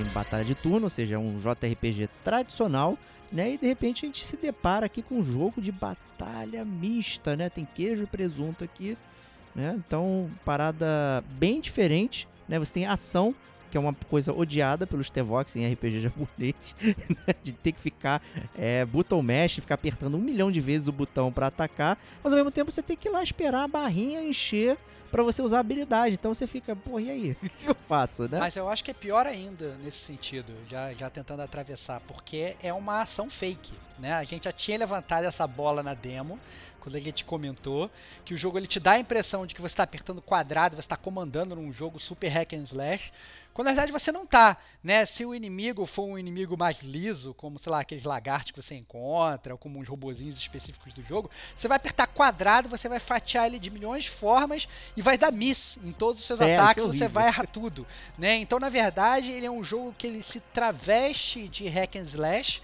quando na verdade não é, né? Eu acho o que não quer dizer que seja ruim. Eu vou até aí. Eu acho que é só desonesto, né? É, é, eu acho que, que bem ou mal dá para você ter prazer jogando a batalha no jogo, né? Eu, eu diria até que não dá tanto para eu só fui ter prazer depois, quando eu fui jogar no hard, essa é verdade.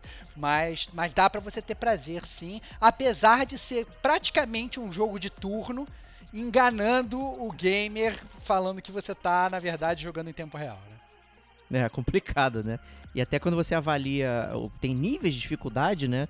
Você tem o Classic, Easy, Normal e o Hard, que o Stavox mencionou. O Classic seria o modo, inclusive, você não, nem faz nada, só fica olhando e o boneco fica lá hackeando né? E aí quando enche a barrinha, você vai lá e pluga o, o- golpe especial, né? Então é uma parada até curiosa, é, é como se o, o quadrado fosse para te distrair daquele momento de ação, né? Então enquanto você Enquanto- espera Você espera. Não. Você, você não ficar esperando só olhando pra tela, ou você tem que ficar punhetando o seu quadrado.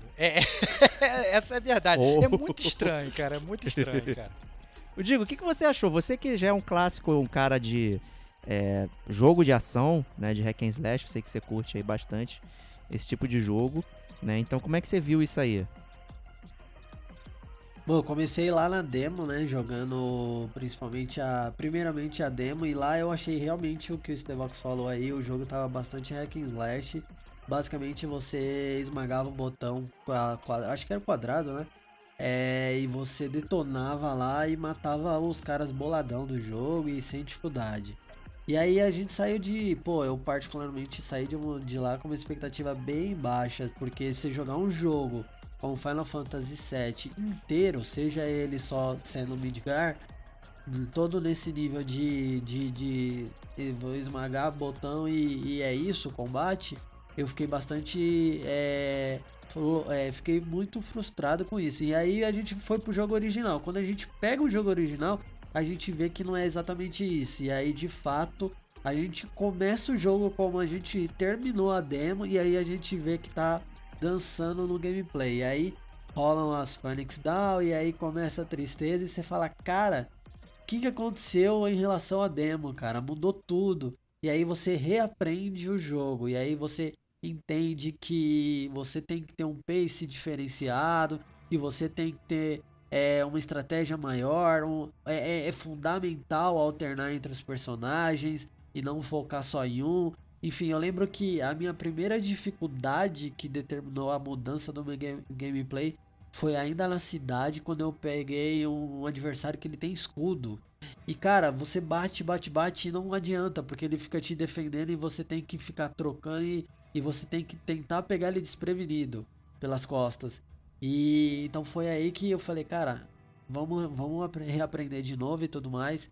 E, e aí passou a entrar na minha cabeça que o jogo não era 100% um hack slash. De fato, ele é um, é, é um RPG action com tra- travestido de, de turno, com, com freeze ali pra você trocar, né? E fazer, cara, é um, é um mix total ali de gameplays que juntaram todos, falaram aí, vamos agradar a galera do, do old school que, que ama a parada de RPG, vamos colocar o, o que a gente tá vendendo hoje, que é o, o action, desde o 15 e tudo mais, e vamos tentar fazer isso ficar legal. Não ficou ruim, eu acho que não ficou ruim, eu acho que ao longo do jogo a gente vai descobrindo e, e acho que a parada é que você também vai se adaptando à cadência do gameplay.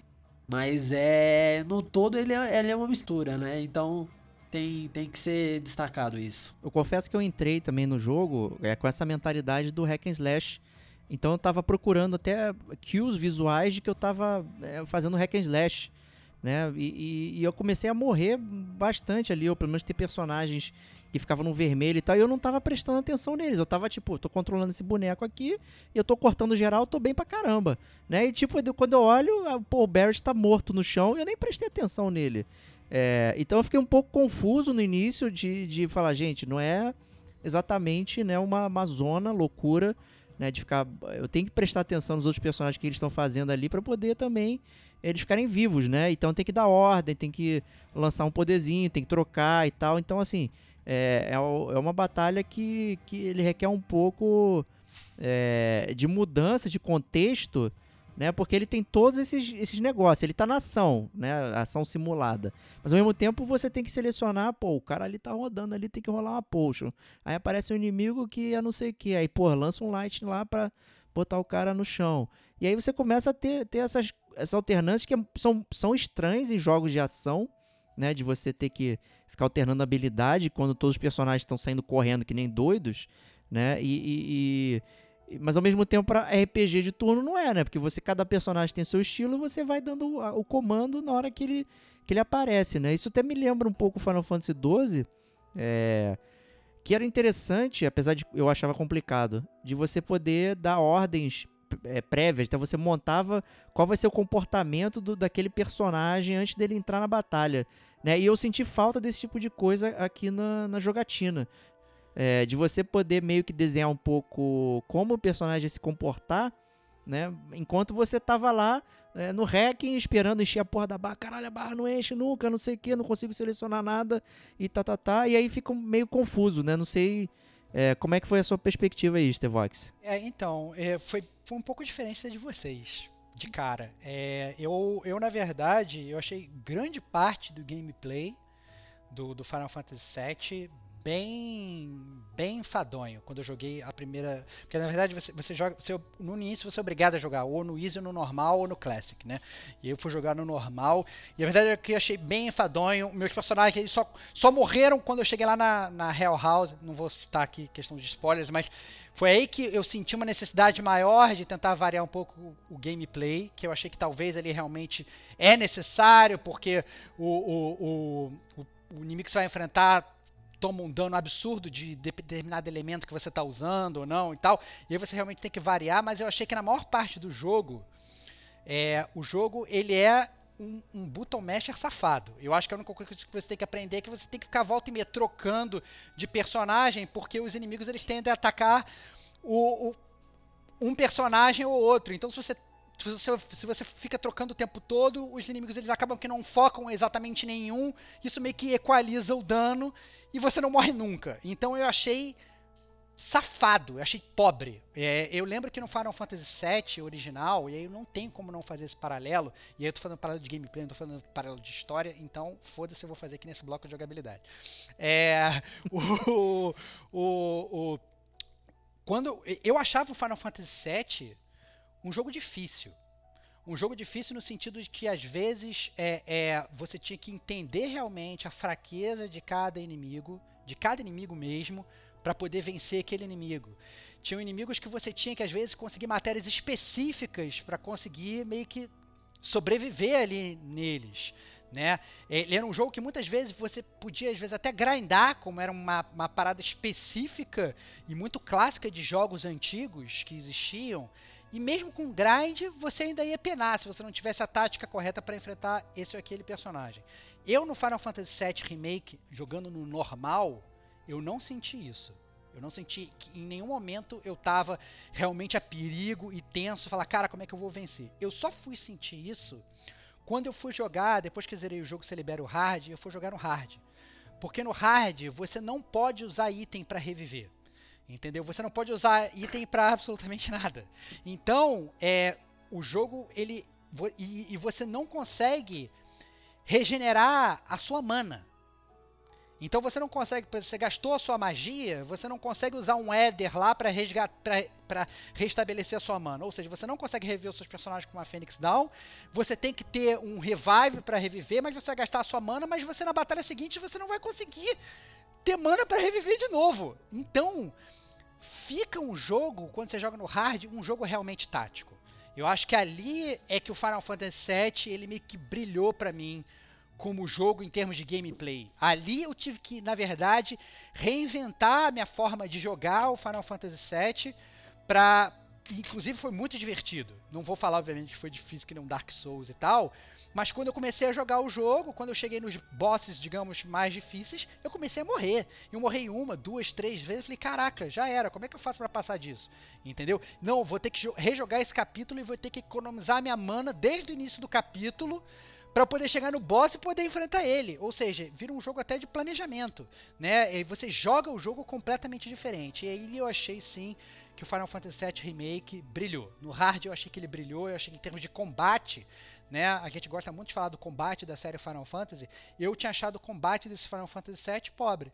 Eu tinha achado ele pior, na verdade, do que o Final Fantasy VII original quando eu joguei no normal. Depois, quando eu joguei no hard, aí eu vi, na verdade, quando eles botaram essa limitação de você usar item, aí eu achei que realmente ficou muito mais complexo e eu achei que ficou bem mais divertido. É, porque você olha mesmo, você tem muito item, né?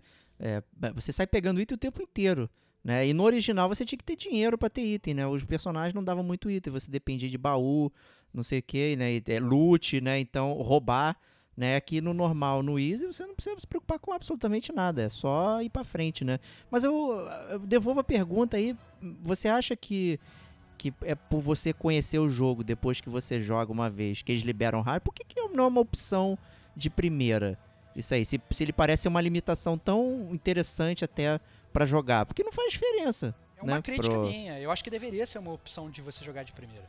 Eu acho que deveria ser uma opção e seria uma opção super honesta. Eu acho que, obviamente, se eu não tivesse jogado no normal antes, o hard seria ainda mais hard. Porque, obviamente, quando eu cheguei, já eu já eu já sabia como é que funcionavam os itens, já sabia como é que funcionavam as matérias. Supondo ainda, digamos, que eu sou um jogador novo do jogo, né? Eu não sou. Sou um veterano da série, mas vamos supor ainda que eu, que eu, que eu sou tipo Digo, né? Cheguei agora e não sei nem. Imagina você jogar no hard, você ir lá botar logo no hard pra jogar, sem você nem ter um tutorial de como você equipa uma matéria na sua espada. Brother, você não vai passar do primeiro inimigo do jogo. Entendeu? Então, é, é, é, é, é, eu acho que talvez eles tenham travado esse hard até porque eles sabiam das limitações merdas que eles mesmos tinham feito no jogo de não ensinar os jogadores a jogarem. Entendeu? O, o Digo, ele teve que, sei lá, eu tive que fazer um- uma ligação com ele de WhatsApp para explicar para ele: não, brother, se você equipar no seu slotzinho da sua arma, que são linkados uma matéria All, com uma matéria Fire, você vai dar Fire em All. E. Maravilha, você vai pegar fogo em todo mundo, entendeu? Só que o jogo, O brother, que parece até Parece óbvio. né? óbvio, só que tem certas coisas, brother, que não são tão óbvias. Essas Não é coisas são óbvio, não é. muito óbvias pra quem jogou o jogo lá atrás, onde eles te explicavam isso, cara. Entendeu? Então, assim, é, é- é- agora você imagina o cara que tá acostumado, sei lá, a, a jogar um, um Dark Souls, um jogo mais difícil, tá acostumado, etc e tal. Ele põe direto no hard, mas ele não tem esse background. Brother, ele ia quitar o jogo na primeira batalha e ia falar: esse jogo é um lixo. Aí o que, que eles fizeram? Eles botaram um bloco no hard. Você, você joga primeiro no normal, você aprende a jogar o jogo do jeito easy. E aí depois você pode jogar o jogo no hard, que seria realmente a dificuldade, digamos, mais, mais digamos, desafiadora do jogo. Então assim, eu achei, eu achei na verdade que foi um, um, um- lockdown para uma falta de tutorial que eles, que, que eles fizeram. Foi, foi assim, mais uma vez, foi um bacalhau que eles fizeram ali no jogo. Eu achei que ficou... Que falta faz um manual, né? O manual falta do Final Fantasy VII assim, é é. É, não, eles têm aquele manual in-game, e tem mesmo, eles falam, leia o manual, né? Mas, brother, o mundo mudou, brother. né? Essa é a Não assim que verdade. funciona, não é mais não é. assim que funciona, cara. Você vai pegar e vai dar um celular na mão de uma criancinha e vai falar assim: então, joga aí o teu, teu joguinho, mas antes você para pra ler o manual. Cara, não é mais assim que funciona. Na nossa época, tinha o manual, porque se você não lesse, você provavelmente não ia entender nada, porque você não ia conseguir jogar, né? Hoje, a gente já tem tutoriais em game, coisas que funcionam em game muito bem, né? E por que não fazer isso dentro do jogo? É, exato, é uma arte. Né? E prosseguindo aí, né, a gente falou dos personagens e tal, é, como também estamos lidando com é, esse é, pedaço do jogo, né? A gente não tem acesso a, a muitos personagens, né? Mas era um clássico do Final Fantasy você poder, pelo menos, fazer a sua party ali, né? É, e trocar para os personagens que você é, gostaria de estar usando, né? E isso não tem nesse jogo, né? Você vai jogando com os personagens que a história tá liberado pra você. Então, às vezes você tem, sei lá, os quatro personagens, mas tá o fulano só correndo do lado de fora, ele tá fora da party. Você, pô, mas eu quero jogar, sei lá, com o Barrett e tal, que eu, porra, tô montando uma estratégia maneira com ele. Não, não, ele tá correndo do lado de fora, né? Então, isso, isso é um pouco é, confuso, né? Eu senti falta disso. Aí eu entendo que é pra, a fins de história, não sei o que, pra não complicar e tudo mais. Até tem momentos da história que, que divide a party, então você vai com um grupo fazer uma coisa, e com outro grupo você faz outra. Um clássico tudo Final mais. Fantasy também, né? Convenhamos. É clássico. Final Fantasy. É, acontece. Mas é, pessoas das antigas e pode sentir falta de, de você eleger exatamente quem tá no seu grupo. Né? Isso pode ser uma falta percebida, mas também não é exatamente algo é, estressante que vai fazer você, meu Deus, pô, agora, agora isso que estragaram o jogo aí, né? Então não, não, não é bem assim. Né? E outra coisa interessante, né, que também é, o Stevox falou clássico Final Fantasy, clássico Final Fantasy sempre foi você aprender habilidades usando uma arma, né, ou um equipamento. Né? E isso não existia no Final Fantasy VII original e eles implementaram aqui. Né? Então, cada arma sua você tem ali é, uma habilidade nova para aprender, né? através do uso e tal. Eu achei isso legal, deu uma, uma é, aumentada ali no, no hall de coisas que você pode, pode ter e tal. Eu queria saber dos Tevox aí, que, como é que você viu isso aí? Cara, eu achei bom. Eu achei que, na verdade, tudo que vem pra somar, eu acho legal. Eu acho que é uma ode aí aos outros Final Fantasies. Eu achei, eu achei divertido, e, né? Então você aprende a habilidade daquela arma, depois pode trocar a arma você continua com aquela habilidade para usar em outra arma.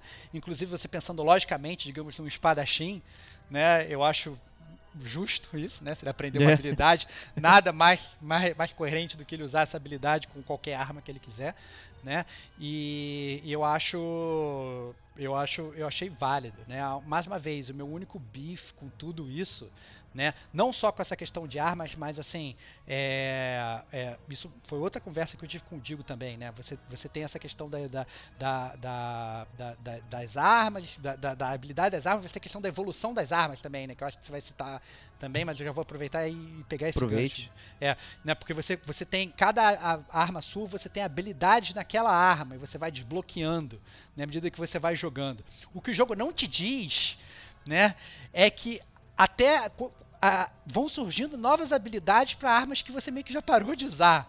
Né? Então, às vezes, se você estiver no final do jogo, você consegue resgatar uma arma do início do jogo que vai estar super boa e com vários um milhão de habilidades que você não desbloqueou ainda. Né? O jogo ele explica isso muito en passant e, e é pouco, totalmente pouco intuitivo. Né? Então acabou que eu, eu- no, no final das contas, no final do jogo, no meu endgame, a maior parte dos meus personagens estava usando é, armas do início do jogo, porque eram melhores e porque tinham habilidades que eu achava que ca- calhavam mais para aquele gameplay para para o meu time da forma que ele estava que ele tava usando, né? Mas assim, é aquele negócio, é, fa- faltou aí realmente uma um tutorialzinho de explicar essa questão que você citou também, passando Diego da pare reduzida. Foi outra coisa, que realmente você não pode mudar a sua pare, pra mim não fez nenhuma falta, eu achei tranquilo. Mas teve uma coisa que eu lembro que você mesmo me perguntou: Poxa, eu não posso mudar o líder da minha pare, a pessoa que eu controlo? Ah, eu fiquei confuso como é que fazia isso. Pois é, e você pode, mas você tem que entrar no menu que é dentro do menu e você pega e muda um flagzinho e você decide quem é o líder. Eles explicam isso? Não, não explicam. Entendeu? Então, assim, são coisas. O, o jogo ele, ele espera muito que você às vezes fique fuçando muito em menus que são muitas vezes inúteis, né? E, e, e que não. E, que não é. Não é, não é nada não é nada intuitivo. Já meio que atravessando a pauta, mas puxando isso, porque é o mesmo ponto, é a questão com os limit breaks.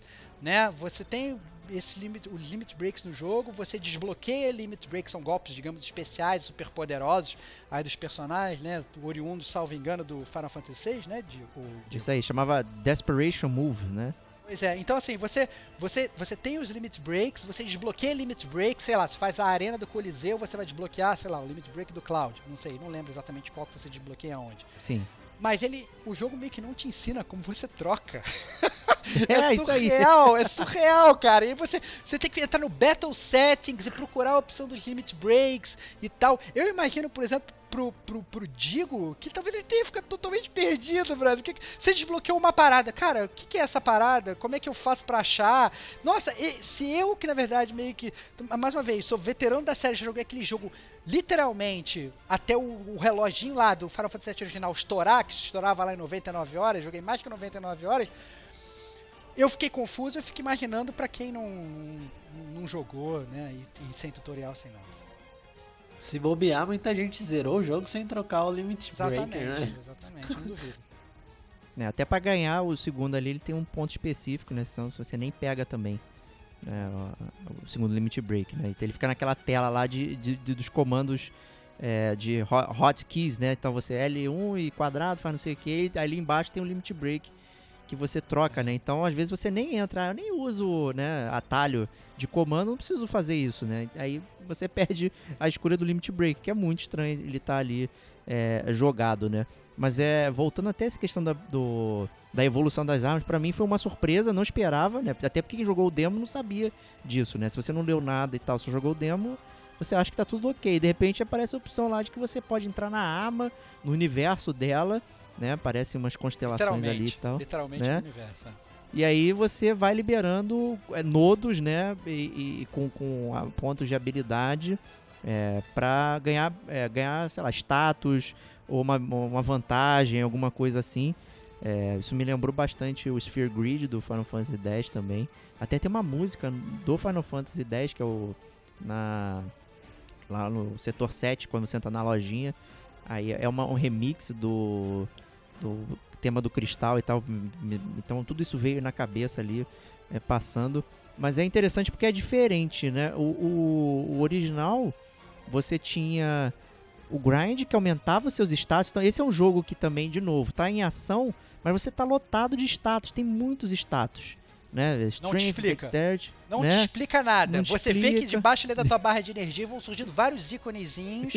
que se, inclusive, se você estiver jogando no hard, brother, tem umas batalhas lá naquelas arenas, você vai enfrentar o Weapon e tal, cacete A4. Se você não tiver com aquilo no fino do fino do entendimento, não tem como não passar. Então, assim, mais uma vez, é, é- é muito pouco intuitivo. É, é complicado, porque é, no original, como eu disse, o grind aumenta seu status e as matérias, na verdade, elas, elas te punem, né? Então, quando você usa matéria, normalmente você tem é, uma punição. Ah, matéria de magia, você perde 5% de HP, né? Então, eles tinham essas coisas. Aqui, não, você não tem custo pra usar a matéria. Sai atuchando lá, vambora, e é isso aí. E a- a- as armas é que mudam os seus status. Então, você tem lá HP mais 500, né? E aí você ainda acumula matéria HP mais, aí pô, aumenta ainda mais. Então você monta a cara do seu personagem, como o Stevox falou, com a arma que você tá usando. Não necessariamente a arma mais nova, mas é que é mais útil ou, né, o status que você precisa é, para aquele momento do jogo, né? Então isso é, é- ficou estratégico, mas é mesmo confuso, E porque é contraproducente é, no avanço de RPG. Você sempre pega a arma nova e vende a velha, né? Isso não E acontece. Pois é, não, e aí eu até vou citar uma parada que, que a gente não tá nem aqui na pauta, mas aí foi lapso meu de não ter colocado, eu tenho certeza que o Diego gostaria de ter colocado também, é que o Final Fantasy VII ele tenta ser um JRPG, mas com uma função de quality RPG, de um RPG, digamos que cuida da qualidade do gamer, muito boa. Então, na verdade, ele é, ao contrário de 90% dos RPGs da época, ou que inclusive existem hoje, você meio que não tem que farmar Entendeu? Você, você vai fazer uma side quest, você termina a side quest, o jogo pergunta: você quer voltar diretamente para a pessoa que te deu a side quest? Né? Então, assim, ele tem, ele tem pontos de qualidade que são muito bons no jogo, mas ao mesmo tempo ele mantém itens que são totalmente contraproducentes. Porque a verdade, se você parar para pensar, para que, que serve o level do seu personagem nesse jogo? Absolutamente nada. Porque Verdade. todo, todo assim, o número do seu HP, ele é essencialmente composto pela arma que você está usando, que vai te dar o bônus, e pela matéria, HP up ou whatever que você está usando. O nível do seu level, que você fica lá passando do level 1, 2, 3, o acréscimo de habilidade que você ganha, ou de vida, ou de força, é totalmente marginal, perto das coisas que você equipa. Então pra que ter level? Entendeu? Então assim, parece que... é, mas também se não tivesse level, talvez os- os gamers velhos iam falar, porra! Você não tem level? Né, Como é que você não tem level? O Digo, que é um grindador de, de, de carteirinha que eu conheço, pô, eu quero grindar meus levels, pô, como é que eu vou fazer e tal, não sei o quê. E a verdade é que não, não importa, você vai enfrentar as batalhas difíceis do jogo, não importa se você está no level 60, que salvo engano é o level cap do jogo, ou se você está no level 50 ou no level 30. Importa se as suas matérias estão bem evoluídas e se você está bem tunado, entendeu? Então, assim, é- é e ao mesmo tempo, mas aí sim, mas eles mantêm o level lá, né? Então você continua tendo aquela ilusão, não, subir de level, brother, beleza, subir de level, mas você não ganhou absolutamente nada, né? Então assim, é muito estranho como é que eles se atêm a, a- a- a alguns tipos de conceitos muito frequentes de, de, de jogos de RPG, mas que na verdade não estão te levando a nada no gameplay. Fala aí, Diego. Isso é uma afronta a mim, porque eu fiquei quatro ou cinco horas grindando no Coliseu. Quando eu compartilhei, vocês ri... O Estevão principalmente riu da minha cara, né? Falando que vai jogar, cara. Vai jogar que tu tá perdendo tempo à toa aí. Mas é, de fato é isso, cara. Acho que é, é descomum a, a, a diferença e a discrepância entre os ups pelas armas e pelo level. É complicado mesmo. Então é. Mas aí, puxando até você aí, um assunto aí, é que você, como grindador, também é o cara que gosta de pegar, se- fuxicar As todo, peninhas. né, né? pegar peninha e tal, né? E o jogo oferece side quests, né, para você fazer, né? O que é, muita gente reclamou, eu reclamei, inclusive, né? Sempre eu sou um cara que reclama de side quest de forma geral, porque eu acho que são poucos os jogos que conseguem fazer elas relevantes e tudo mais é, dentro da estrutura do jogo. O original em si não tinha muita coisa, né? Então ele era bastante linear no que você fazia. né, e ir andando. E nesse aqui você tem capítulos específicos, né? Acho que a gente não falou explicitamente o Final Fantasy VII Remake, ele é fracionado em vários capítulos, né? Que você pode rejogar após terminar, né? Trazendo toda essa aura de rejogabilidade aí né, do jogo. Então ele parece que ele não é nem focado na história, já que você pode jo- rejogar qualquer capítulo, né? Ah, então vou rejogar por quê? Por causa de ter Vox no hard, né? Então também tem as side quests, né? Então eles colocaram lá esse conteúdo aí de bater papo com a galera e fazer você pegar né, itens incríveis lá ou coisas interessantes, né? Então e aí, Diego, o que, que você achou disso? Cara, sem sombra de, dúvida, de dúvidas, eu fiz todas. Isso é, é o primeiro ponto a se falar aqui. Ganhou troféu, ganhou É. troféu. Tem troféu pra fazer. Ganhei troféu, ganhei o troféu. Tenho certeza que o Stevox também fez, porque ele platinou. É, a diferença de nós pro Diego, né, Diego, é que você reclama, mas você faz. Aí Você faz, mas reclamando. Eu fiz e A reclamei. gente, né, a gente já faz é, sem reclamar mesmo, se, tentando se divertir. Mas sem dúvida, eu acho que a sidequest ela repete o que teve no Final Fantasy XV, muda muito pouco. É, é bem fútil, é bem simplificada. E é uma parada que não agrega muito no, no conteúdo do jogo. Você faz mesmo ou para se estender no gameplay, ou só por, por querer buscar um troféu, ou querer conhecer um pouco mais, mesmo que seja um conteúdo muito irrelevante. Então acho que esse é o ponto que eu enxergo assim sobre as sites. Vai lá, É. Stevox. Vou falar, eu, eu eu discordo um pouquinho. Eu vou falar o seguinte, que obviamente as side quests nunca longe de mim comparar, por exemplo, as side quests do Final Fantasy VII Remake com as side quests do Witcher, por exemplo, né? Olha Eu aí. sabia, Nunca. cara. Eu sabia. Eu já comparei, As- é, eu já comparei. Né, são, são é, eu acho que é um capítulo. É uma side quest na, na, na- side quest dos videogames, né? É uma outro, outro capítulo de como uma aula de como fazer side quest. Mas eu acho que é, a, as side quests do Final Fantasy VII, elas do Final Fantasy VII Remake, perdão, elas ajudam a você ter um pouco mais de intimidade com o mundo. Eu não achei elas tão ruins assim.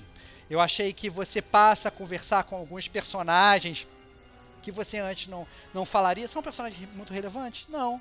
Mas, mas eu achei divertido, entendeu? Tem aquela side quest meio que principal do, do Johnny que meio que se alonga ao longo do Ó, jogo. essa é boa, essa é É engraçada. boa, é engraçada, é é divertida, entendeu? Você pega algumas sidequests que, ah não, tem a sidequest lá da, da, da, da Vingadora dos Slums, que ajuda as favelas e tal, não sei o que. Essa eu achei Da legal também. professora, Eu cara. achei Então, legal. Da professora de abelhinha, É, então cara. assim, vo- você tem sidequests que elas realmente, elas, elas não são só fat quests, entendeu? Elas dão, na verdade, um pouco de profundidade para aquele mundo ali, entendeu? Aquele mundo que que ele é ainda ele ele ele talvez para aquele gamer novo que esteja chegando, ele não seja tão vivo, né? Mas como o gamer das antigas que jogou Final Fantasy VII original, ele saiu de um mundo totalmente plástico e chegou numa Midgar super movimentada com NPCs correndo de um lado para o outro e tal, não sei o que lá, lá, lá, você já tá sentindo muito mais vida naquele mundo.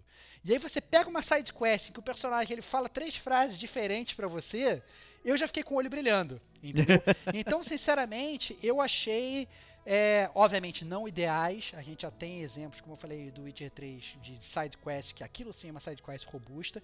Vamos usar o tô- Deus Ex também como, como exemplo, Deus Ex, galera não ficar criticando a gente, né? Exatamente, o Deus. Ex como exemplo também, né? É, é, é, é side quest com múltiplos finais, etc e tal. Mas eu, sinceramente, eu gostei.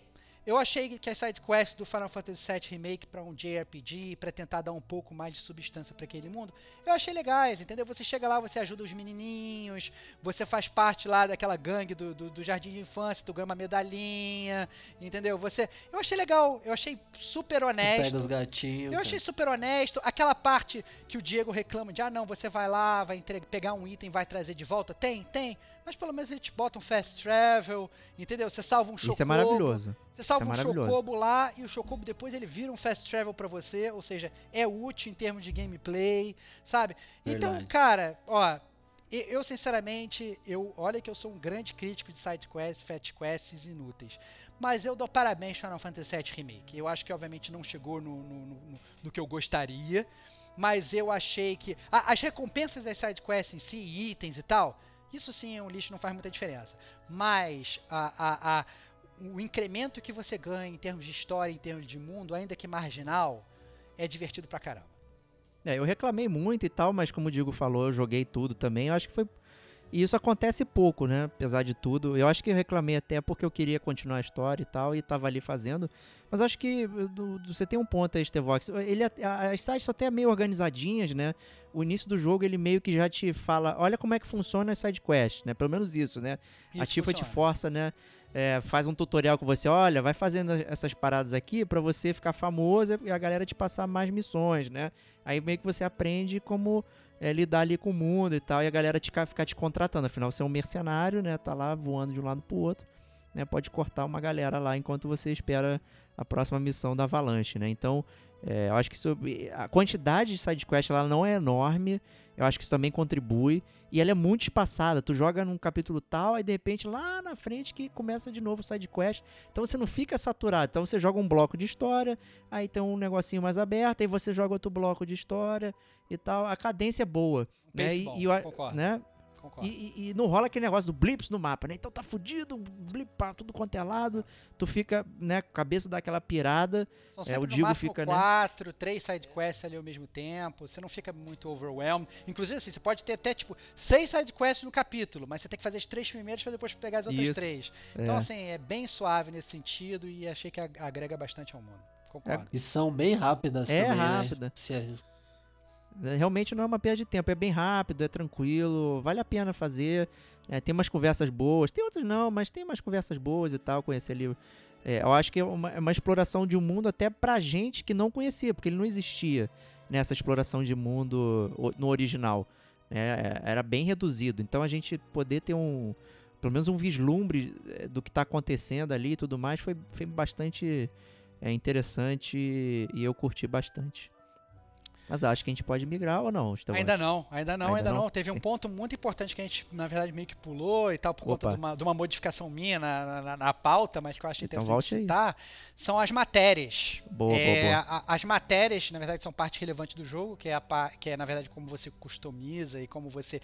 Na verdade, você tem várias matérias, né? Você tem matérias verdes, são as matérias de habilidade, você tem as matérias roxas, que elas vão mexer nos, esta- no- no- no- nos levels do seu personagem, tem as matérias azuis que são auxiliares e tal. E a galera, obviamente, está escutando o podcast que não conhece Final Fantasy VII, tem que entender, na verdade, como é que funciona. A gente já mencionou aqui, um passando, a gente não explicou, né? Fizemos igual o mas- jogo. Fizemos igual o jogo, né? péssimo, péssimo exemplo, né? Que a gente está seguindo da Square. Vou botar a culpa no Square, né? Estamos apenas seguindo o mestre. Mas estamos aqui para reparar esse erro, né? Então, você realmente você tem essas, essas, essas, essas pedrinhas mágicas feitas de maco que você é, é, equipa na sua arma e no seu bracelete, e no seu acessório, né? Digamos aí na sua armadura, entre aspas, dizendo, né? e elas vão dar habilidades aí para os seus, pros seus, é, pros seus personagens poderem utilizar no momento da batalha. Né? É, uma coisa que eu achei relevante sobre isso é, é que tem uma diferença muito grande com relação ao Final Fantasy VII original. É porque à medida que você vai, quanto mais você usar a matéria, mais, digamos, vai crescendo o seu conhecimento sobre aquela pedrinha e é, você vai evoluindo a sua matéria, né? Então, você começa com uma Fire 1 e aí depois você ganha uma Fire 2, Fire 3 e tal, e você vai ganhando magias de fogo, digamos, mais poderosas quanto mais você usa, né? Isso é medido por estrelinhas, né? Quanto mais estrelinha a matéria tem, mais poderosa ela é. Isso no Final Fantasy VII original funcionava assim também. Né? É, a lógica era exatamente a mesma. Mas tem uma diferença muito grande. É porque quando você no Final Fantasy VII original você maximizava uma matéria, você ganhava uma nova dela nível 0. Então você chegou na sua Fire 5 estrelas, ou 3 estrelas, ou o que quer que seja, quantas estrelas você queira que seja o máximo, você ganhava uma Fire 0 estrelas, e com isso você conseguia, caso você fosse um grindador que nem eu digo, montar uma equipe perfeita com as suas magias perfeitas, com suas habilidades perfeitas da forma que você quisesse, né? Esse jogo ele não funciona assim, né? Você não tem essa habilidade e eu presumo inclusive que seja para que o, o nível hard lá, aquele que eu falei, seja realmente hard. Entendeu? Porque a partir do momento que eles colocam, é, eles, eles fazem um jogo que é anti-grinding, entendeu? Que eh, na verdade não adianta nada se subir level porque na verdade você não tá ganhando nada.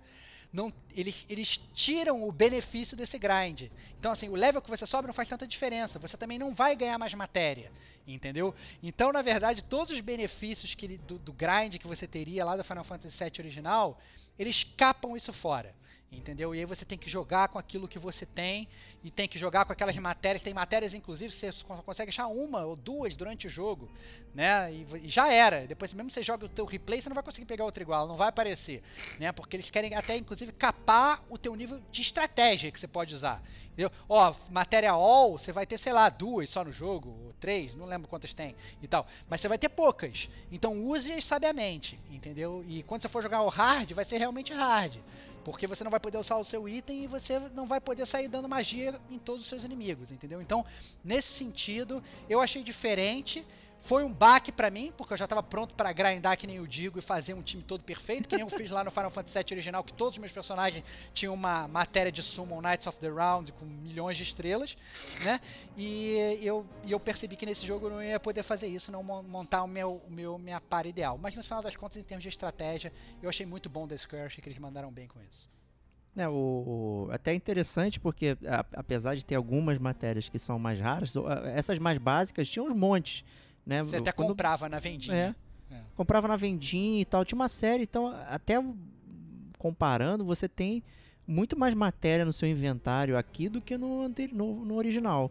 É, então, no final, acabava que você não precisa exatamente ficar replicando, até porque o status dela é, é menor, né? Então, pra você chegar na, na estrela é, máxima aqui, é- é- de- é, requer muito menos AP do que no, no original, por exemplo. Pra você masterizar uma matéria dessa Knights of the Round, tu ficava tempão. Você tinha que roubar, botar AP vezes 3, na, não sei o que e tal. Tu ficava um tempão fazendo isso, né? É, porque o primeiro, é porque no, no jogo original você tinha três CDs, você tinha Exato. de lugares pra ir e tal. Nesse aqui você só tem Midgar, amigo. Então eles É, tiveram que então- reduzir essa parada, né? É, Então tem você tem que, ter, tem que ter a sensação de que você tá evoluindo, né? Não, pode- você não É pode óbvio. chegar no final do jogo com É Fire 1, né?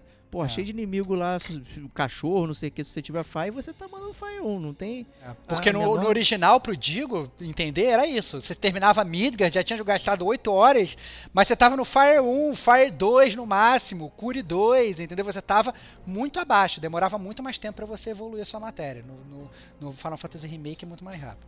Eu, eu comecei... Mas será que, essa, Fala aí, fala aí. será que essa é uma coisa que vai se estender pro próximo capítulo? A gente vai ter novos upgrades de matérias? E só que isso é uma resposta que a gente não vai ter, né? Exatamente. Porque isso tá 100% correlacionado a seu save, a, a sua progressão. Então é uma parada maluca, se for pensar. É, pois é. O badge do jogador de RPG tá no nível 99. No jogo você não pode ir no nível 99, né? Então, e aí? Como é que vai, né? Até onde. Qual é o limite, né? É, então, assim. É o breaker. Né? é o 50 breaker. É isso aí. né? eu Então, acho assim. eu- Fala, Fala aí, fala aí, Starbucks. Não, não, fala aí, Não, fala aí, eu- desculpa. Não, que eu joguei um pouco pensando. é, Quando eu comecei a jogar, eu fui jogando pensando eh, no, no anterior. É, e aí eu comecei a ver que eu tava fazendo muito errado e tal. É, do jeito que eu jogava, não podia jogar dessa forma aqui. Então eu comecei a pensar nos personagens de forma diferente.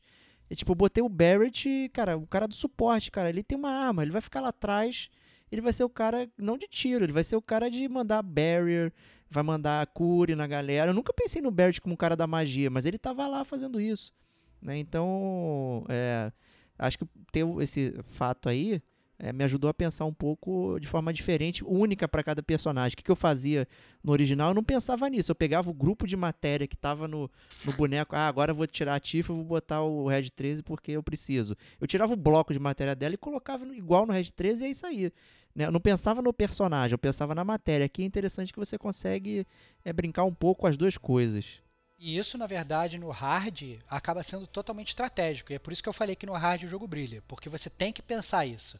Você vai enfrentar, sei lá, o, o Bahamut e o Ifrit ao mesmo tempo, né? Você não pode simplesmente ir para essa batalha equipando qualquer tipo de matéria. Você tem que pensar em qual, qual matéria você vai usar, você tem que deixar uma Ares que, que já tem, vai estar com aquela arma específica que tem um buff de cura. Ela vai ficar atrás, vai ser a healer da galera. Ela vai usar aquela habilidade que vai fazer a magia dela sair duas vezes para poder curar a galera. Ela vai ficar em cima ali o tempo todo daquele negócio. E aí, inclusive, você quando você quiser usar ela, você tem que trocar para ela ir correndo lá para aquele lugar e lançar a magia de cura. Então, assim, vira um jogo muito mais estratégico. Que se você tivesse, na verdade, essa, essa questão de replicar matéria e tudo, né, ia virar uma zona e ia deixar de ser estratégico. Então eu entendo que isso foi um, uma capada de, de que, a Lev, que, a, que a Square deu nos jogadores, justamente para fazer com que o jogo ele fique mais interessante nesse sentido, né? Até porque Senão ia ficar muito fácil. Já era, já, já é meio que fácil do jeito que é, né? Mas quando você for jogar no hard, se você tivesse ainda mais fazendo esse negócio do New Game Plus, onde você puxa tudo que você tem, né? Você ia chegar lá super poderoso e não ia fazer nenhum sentido. E o hard não ia ser hard, você não ia ter que customizar absolutamente nada, né? A única coisa que eu achei ruim nesse sentido das matérias e tudo são as summons né? Porque, ah, mais uma vez digo, para você que não jogou, as summons no Final Fantasy VII original, elas aparecem num, num, momento da história específico que tem a ver com a história, né? Não, não vou entrar em spoilers do Final Fantasy VII aqui, porque a gente não está na, na, zona de spoilers ainda, né? Do Final Fantasy, VII original, mas elas aparecem num, num momento específico, elas têm uma razão para aparecer, de por que, que elas aparecem, né? E nesse Final Fantasy VII Remake não, elas aparecem desde o início e também a forma como você usa é uma forma muito zoada, porque meio que você não escolhe quando você usa, é só quando, sei lá, o teu personagem fica na merda ou quando você deixa o, o personagem do, do, inimigo na merda, aí você vai e consegue usar. Achei ruim, essa é a verdade. As summons do jogo eu achei pouquíssimo técnicas, né, é, perto do que elas poderiam ser. Né? No hard, sim, você tem que usar, às vezes, elas em algumas batalhas de uma forma bem técnica, mas é, eu achei elas ruins perto do que elas poderiam, poderiam realmente ser nesse jogo.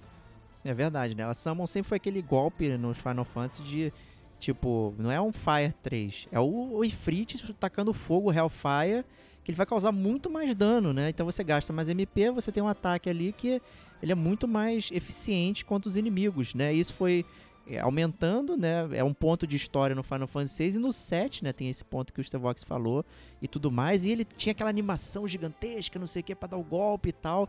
Né? Isso foi virando um clichê da série, né? Ter essas animações gigantescas, mas cada jogo praticamente foi é, tendo a sua modificação no sistema de Summon, né? E sendo o do 7 Remake aqui muito reminiscente aí dos, dos novos, né? Do Final Fantasy XV que você também não, não, usa exatamente quando você quer ou precisa, né? Sempre, opa, e apareceu uma barra, né? E, é. porra, aí já era, né? Porra, tu tá enfrentando, sei lá, um, um, inimigo bunda, um soldier mané, e é. apareceu a barra do... Apareceu a barra, vamos ver a animação, porque não é sempre que eu posso ver essa parada, é, né? Vamos é. escolher aqui pra ver a animação maneira? É puta merda.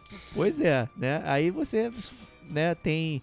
É, no Final Fantasy X que apareceu isso, que você fazia o summon e o personagem ficava lá na batalha e você controlava o, o, o cara do summon, né? Pra atacar os inimigos. Né? Só que no, no, no, no 10 ficava só o summon lá, né? E isso foi modificando e tudo mais. No 13 também tem isso. E aqui o, o, o summon tá na batalha com você, né? Correndo e tal. Fazendo e é, mas é meio híbrido, né? Porque você é. tem que usar os ATBs, as suas barrinhas de, de, de habilidade do seu próprio personagem para ativar as habilidades do, do, da Summon, né? Então, se você é. quer que o Ifrit mande o Hellfire, ao invés de ficar só soltando fósforo no cara, você tem que gastar a sua ATB para ele mandar o Hellfire, entendeu? Então, assim, é, é, é, é, até, assim, pelo menos você, você tem um mínimo de jogabilidade depois que você sumona o bichão para te ajudar. Pois é, né? ele não tá te atrapalhando, pelo menos, né? Mas é. o fato de você é, não poder chamá-lo estrategicamente, né, para quando você realmente precisa, né, e ser um pouco aleatório, você não sabe exatamente qual é o critério, atrapalha um pouco, né? E sempre foi um ponto de, é, de brilho da série, ver os samos bonitos, os golpes, não sei o que, né? Então, é, e como fato de em formato de história, você não tinha acesso às summons, né, no, no início do jogo, é, aí eles botaram um, kit básico ali de summons que aparece que, na verdade, agradam só os jogadores velhos, né? Que vão entender, pô, já tem um Bahamut aqui, não sei o que e tal, mas na verdade, né, isso aí, em termos de história, era muito mais pra frente, né? Então, É, eu, eu- às vezes eu esquecia, cara, porque eu tava no normal, então a batalha não, não precisava. Aí eu via a barrinha lá, acabava a batalha, nem usei o Summon, ficava lá. né? Então eu, eu- eu não curti muito, confesso. Mas acho que é isso. Acho que batemos um grande papo aqui. E agora é hora de assustar a galera, porque vamos entrar na zona de spoilers.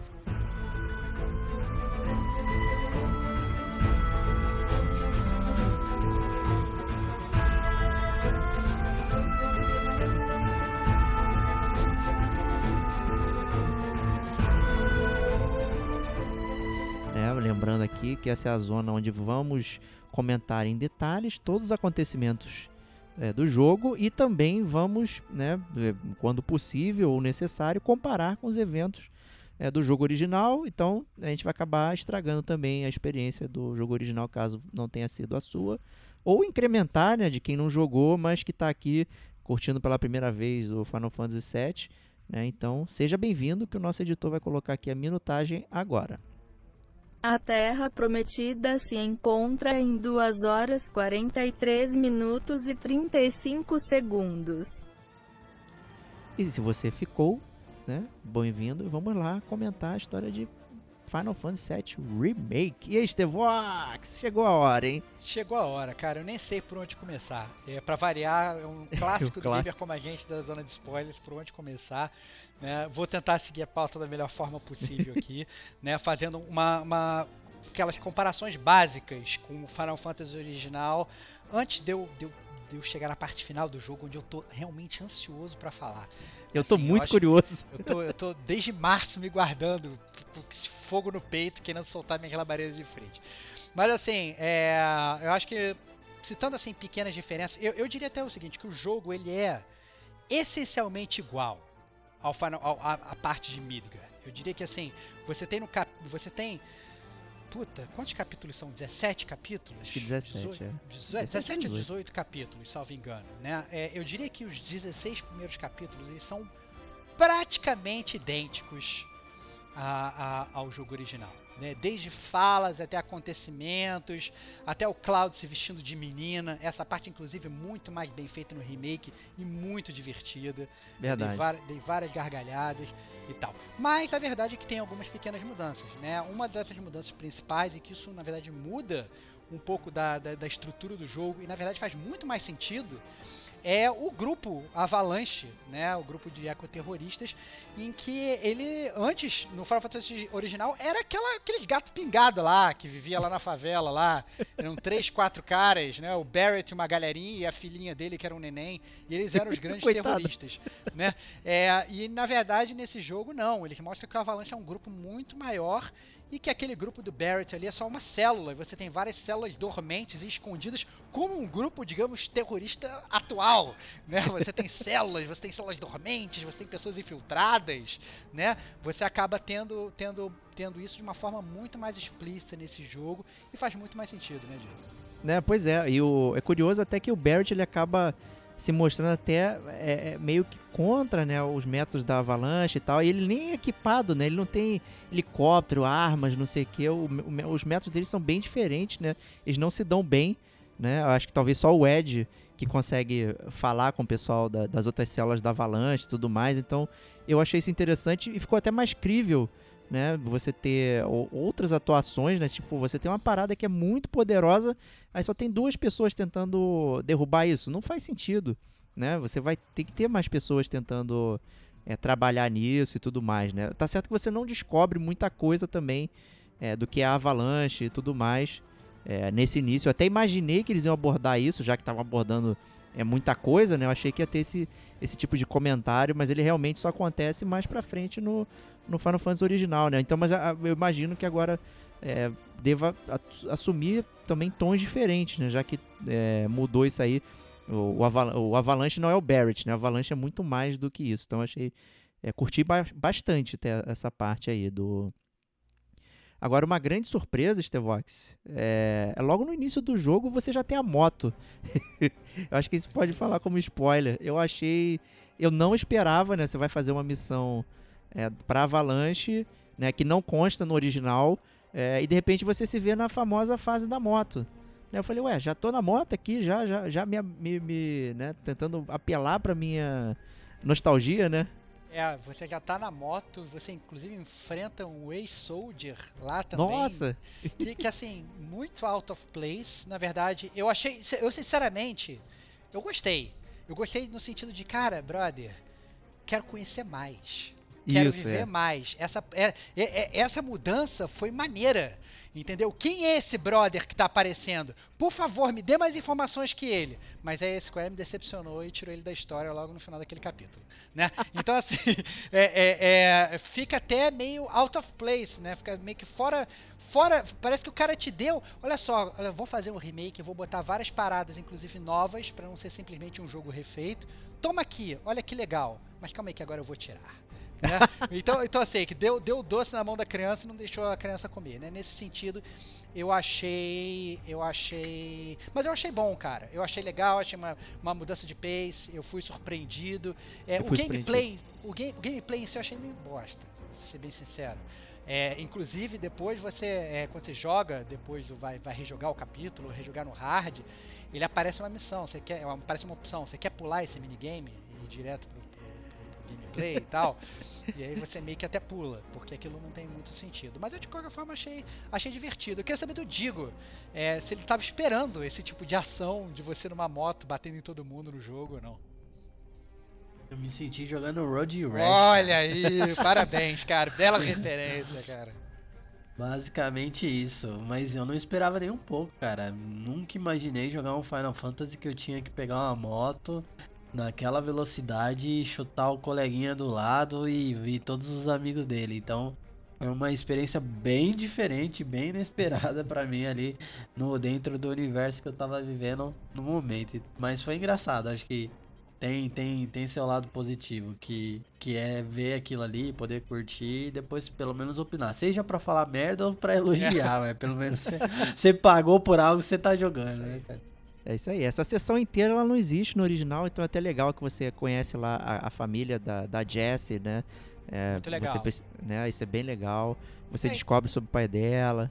É, inclusive, mais uma vez, é, como eles acabaram tendo um pouco mais de, de, de espaço para abordar a Midgard, eles aproveitaram isso muito na construção de personagem. Isso eu achei uma parte que o Final Fantasy VII Remake brilhou. Né? Eu acho que muitas coisas ficaram mal explicadas no jogo, mas em compensação, eles entraram a fundo em personagens que antes não eram abordados. Você sabe que, que, que a a mãe da Jessie faz uma puta comida maneira, entendeu? Você vai andando, você vê o pai dela na merda, você descobre que ela foi ser, sei lá, uma cantora da Gold Saucer e tal, e Deu etc. ruim. E deu ruim, voltou, e virou terrorista, e mentiu pra família, não sei o que, e tal lá. Então, assim, muito legal essa parte, né? Isso deixa você muito mais próximo daqueles personagens que no jogo anterior eram apenas personagens secundários. Dá vontade, inclusive, de você falar, pô, faz o seguinte, entra na minha party, vamos continuar a, a, Pô, a- a- jogar isso junto, entendeu?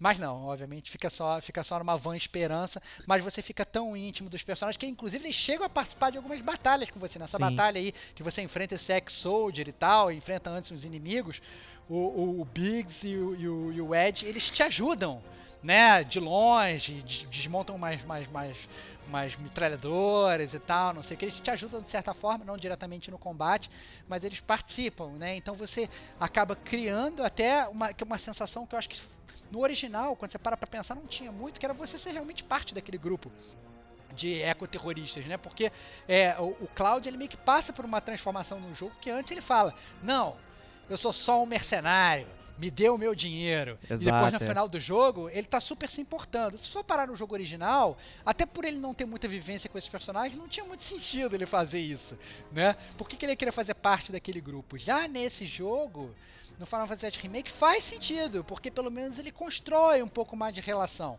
Então, nesse sentido, parabéns, Square, nota 10. Ótimo ponto. É, no, no final até dessa missão, né, eles estão contando piadinha, estão rindo, aí o Cloud dá uma risadinha e tal, não sei o que. Né, tem esse bonding, né, que fica faltando no original pra ele se envolver, né? Porque a boa parte da personalidade do Cloud no original é do personagem.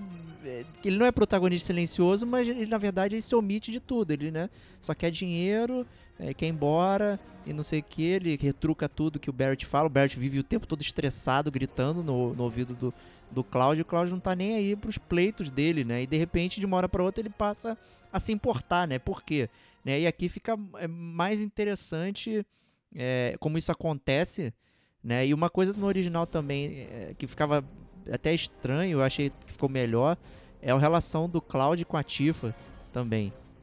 Eu achei É mais legal, né? Eu achei mais interessante. Fala aí, Stevox. Você... Eu, eu, eu, pra ser bem sincero, cara, eu achei a relação entre os personagens. Eu antes já era apaixonado pela Tiff pela Ares e gostava muito da relação e tudo. Mas depois de jogar esse Final Fantasy VII Remake, eu fiquei ainda muito mais apaixonado. Entendeu? Assim, eu achei que, que eles fazem aqueles flashbacks do passado, as conversas são mais divertidas, você entende melhor a motivação. Eu acho que ajuda muito. É, assim, pode parecer raso, mas ajuda muito você ter um gráfico melhor, ajuda muito você ter a voz. Entendeu? Ajuda. É, Verdade. ajuda muito do que você tá só lendo o que, que aquele personagem tá falando pra você, como era no original, né? Então, eu acho que a imersão aumenta e com a imersão aumentam ainda os sentimentos. Então, você é um, é um resgate. E você não sabe direito se o que você está sentindo é aquela nostalgia daquele, daquele sentimento do passado ou se realmente está despertando uma coisa nova e aquilo está surgindo de uma forma totalmente nova. E aí quem pode, verdade, tirar essa dúvida é o Digo, né? Que o Digo jogou pela primeira vez. Eu queria saber se ele gostou dos personagens, da, da- dessa, dessa mecânica e de se ele se sentiu envolvido. Quem que ele preferiu, se foi a Tifa ou foi Ares, que essa é uma pergunta clássica para todo fã de Final Fantasy VII, que sempre tem que existir. Comenta aí, cara. Excelente, cara. É, não, falando, eu tava aqui, você tava falando, eu tava concordando aqui no- na minha cabeça e tudo mais. Eu acho que a, a, a profundidade e a, e a forma que foi feita a sinergia entre os personagens, as- assim, o pano de fundo de cada história e a originalidade, principalmente de cada personagem em si. Eu acho que todo mundo tem a sua personalidade de fato. Se é evidente que cada um deles ali é, tem o seu estilo, o seu jeito, todos opinam, todos participam de certa forma, mais de uma vez. Eu achei, eu gostei muito disso. Eu acho que, cara, vindo historicamente aí do Final Fantasy XV, é uma evolução absurda, absurda em quesito de profundidade. Então eu gostei, eu acho que é um dos pontos principais do jogo é esse. Eu acho que a você se sente apegado aos personagens. Eu acho que essa é a palavra. Você se sente solidário com a filha do Barrett e isso é muito legal. É até maluco, né? O, o cara irresponsável em meia guerra, deixando a filhinha sozinha no dentro de um bar, cuidando de um bar barra restaurante que a gente sabe que é um boteco. Mas na verdade, eu acho que é, a, isso é coisa de japonês, a gente não tem nem que discutir. Mas a parada é que é, é bem feito, cara. Você vê que, querendo ou não, há um, é, um capricho ali sendo O personagem feito. tem carisma, Então, né? Eu acho que essa, essa é a principal- Exatamente. Você vai Exato, jogar o Final Fantasy. XV e você tá lá com a tua boy band e tal. E brother, aquela galera não, Não tem muito carisma, entendeu? Aquela galera, eles são seus brothers, mas eles não são seus irmãos, entendeu? Então assim, é, é, é, é, é- e no Final Fantasy VII não, eu acho que e aí fica nessa, assim, o jogo ele foi tão bem, ah, fica sempre essa dúvida pra mim, se o jogo ele foi tão re- realmente bem escrito lá atrás que quando você passa pra época de hoje ele continua bem escrito, ou na verdade eles reescreveram muito bem agora. A verdade é que essa pergunta a gente não tem muito como saber como responder, mas se a partir do momento que você que é novo chegou e teve todo esse sentimento, a gente percebe que pelo menos essa magia tá perdurando. Então isso vale a pena pra caramba. É, Sim, com certeza. E você falou em resgate, né, Stevox? Tem um resgate, inclusive, né, do date, né, do encontro, né? Então, é, no- tradicionalmente aí no Final Fantasy VII, lá na frente, né? Olha o spoiler aí. Você está no Gold Saucer, né? E aí, dependendo das suas atitudes perante é, a Tifa, ou a Ares, ou o Barrett, né? Você vai ter um encontro, né? No, no, no, no encontro romântico lá no parque e tal, dentro de um... Ai, cara, de um... Aqueles carros, pô, esqueci, cara. Bondinhos. É. Porra, caramba, quase não sai, né? E aí você tem essa cena também, então dependendo de como você joga eh, e as respostas que você dá para as meninas ou pro Barrett, né? Você, eh, não, não lembro qual capítulo, você sai da casa da Ares, né? E vai ter um encontro especial com alguém que vai estar lá do lado de fora, né, te esperando e tal. Bastante Muito legal. curioso, né? Muito legal e muda. Eu fiz questão, na verdade, no meu segundo gameplay responder tudo diferente. É, porque no meu encontro original foi com a Ares, eu falei, não, mas calma aí, agora eu quero ter o meu date com a Tifa e tal. E respondi diferente pra ter o date com a Tifa também. É, e eu achei super legal. Achei, achei mais uma vez, é uma, uma ode aí à- à série original. E quem jogou a série original entendeu. Eu acho que quem, quem, quem não jogou também pôde aproveitar da mesma forma o date, né? E, e, e eu achei que isso foi, foi realmente mais um ponto bom pra Square nesse sentido. Não, pois é. É, E assim, é, é bem legal quando você tá vivendo lá no- nos slums, na favela, você vê as condições que as pessoas vivem e tal, e te dá mais raiva e mais. Tipo, caralho, Shinra, que bosta, cara. O que, que você tá fazendo? E tal. E você a- aceita o pleito do, do Barrett de destruir aquilo, porque é absurdo as condições que as pessoas vivem ali, né? Muito, até o setor da Ares ganhou até uma cara um pouco melhor, né? Ele era mais é, fedorento, né, no, no original, e esse ele, digamos que as plantas, né, sobreviveram mais, a parte da casa dela com as flores é, é muito mais bonito e tudo mais. É, mas eu, eu, eu confesso que eu, a primeira diferença que me causou espanto e, e até me trouxe motivo por que, que eles fizeram isso, talvez por ser realista, foi quando tem a, a destruição do setor 7, né? Então a Shinra lá já tá é, de cara com a galera da Avalanche, sabendo onde eles estão, não sei o que, né? E tem toda uma armação dentro do jogo que fica até mais evidente do que no, no original. E eles resolvem explodir o prato, né? Lá do, do setor. Explodir a pra- camada superior e, e matar todas as pessoas da camada inferior. Exatamente. E matando as pessoas da camada superior também no processo, né? isso. É. É. É, eu, eu, eu achei, na verdade, que. E eu acho que passa muito por esse ponto que você falou, cara. Que eles querem fazer o jogo ser mais realista. Né? O jogo do Final Fantasy VII original ele era um jogo muito fantasioso. Né? É, você entrava por Midgar e ia enfrentando inimigos, fantasminhas e bichinhos e casas flutuantes e tal, lá lá lá lá lá. E era tudo muito fantasioso. Né? É, e você nunca meio que, apesar de você ter uma super conexão de um grupo ecoterrorista que você podia fazer esse paralelo, a verdade é que a gente não fazia na época. Né? A gente jogava e, e isso passava muito, fazia muito ampassão. Mas hoje acho que os, a- a- os games estão muito mais evoluídos, esse tipo de paralelo é muito mais fácil e os jogos estão cada vez sendo mais aproximados para a realidade.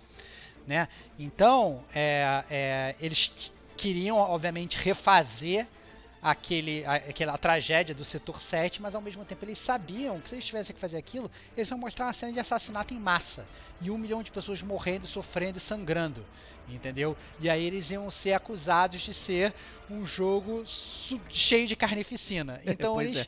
eles tiveram que mudar essa parte do roteiro e tirar as pessoas, né? E eu acho que isso foi, na verdade, um impacto. Eu entendo que esse. Eu entendo essa mudança, mas eu não concordo tanto com essa iniciativa da Square de cada vez tentar mais aproximar da realidade, né? Eu já até puxo um outro ponto da pauta, né? Que é, o Diego ele botou na pauta como momento Resident Evil. Foram os momentos do jogo que ele teve medo, né? Eu tava até citando isso antes do, jogo. Ah, não, tem um momento do jogo que você vai para aquele cemitério dos trens e que o jogo até muda a temática, aparecem uns fantasmas e ele meio que tem que justificar a existência daqueles fantasmas ali e tem que, mais uma vez, trans- transformar aqueles fantasmas em, em- em objetos reais. Por que, que você está enfrentando um fantasma? Né? Essa pergunta no original você não fazia. Você andava ali, ah, beleza, cemitério de trem, uh, fantasma. Ia fatiando todo mundo. E é isso aí. E acabou, é isso aí. E acabou. Você não questionava de por que, que, por que, que naquele subsolo você está enfrentando uma casa, ou um fantasma, ou um blob, uma, um gel, etc. Eram personagens, eram inimigos que eles simplesmente existiam, né? A Square, ela, quando ela passou por esse processo de transformar o jogo numa coisa mais crível e mais real, eles tiveram que tentar suavizar as coisas que têm que ser suavizadas, como foi é, a, a queda, do, do- a destruição do setor 7, mas ao mesmo tempo eles, eles se sentiram obrigados a tentar transformar em realidade coisas que são realmente fantasiosas, porque bem ou mal o nome do jogo é Final Fantasy. Então, assim, é, são inimigos totalmente surreais, porque senão, se você quer transformar ah, o jogo em, em realmente incrível, brother, esquece todos esses bichos fantasiosos e coloca vários humanos pra você enfrentando, facções de guerreiros ou o que quer que seja. Ia ficar muito mais crível, né? Mas você não precisa simplesmente explicar por que, que você tá enfrentando um fantasma ou por que, que vai aparecer. Sabe, eu achei que nesse ponto a, Square, nesse sentido de tentar fazer tudo mais real, é, acabou tendo um- teve muito esforço para ter pouco benefício, porque você você vê o jogo e você acha meio estranho, né? Não sei o que, que o Digo pensou disso, ou se ele sentiu isso enquanto ele jogava. Cara, Tá no mudo, Digo. Cara. É, não, cara, eu acho que de, para mim se tornou bastante relevante. Eu nem, eu nem me aprofundei muito não em relação ao cemitério ali. Eu lembro de ter passado por lá, mas eu lembro que tem a história do menininho, né, e tudo mais que eles colocam lá.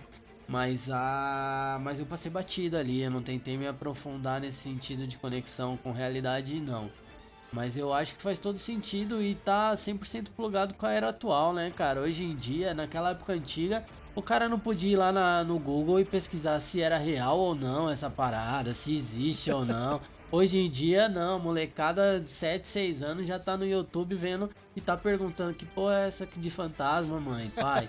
Então, tipo, a parada se tornou muito mais séria mesmo sem a gente querer. Então, é, dependendo de como for, a indústria acaba até sendo crítica demais nesse sentido. O que a gente a gente tem tanta coisa que a gente falou até agora que poderia ter dado uma atenção e a gente gastar energia com esse tipo de coisa, acho que é até um desperdício, né? Mas é muito mais do plano de trabalho dos caras e tudo mais. Mas eu acho que de fato isso daí nem precisaria existir. É, quem não viu aí dos novos e quiser ver é, a CG original é, do prato caindo, é, é bem grotesco. Só que você tá vendo aqueles personagens que nem, nem boca tinham, né?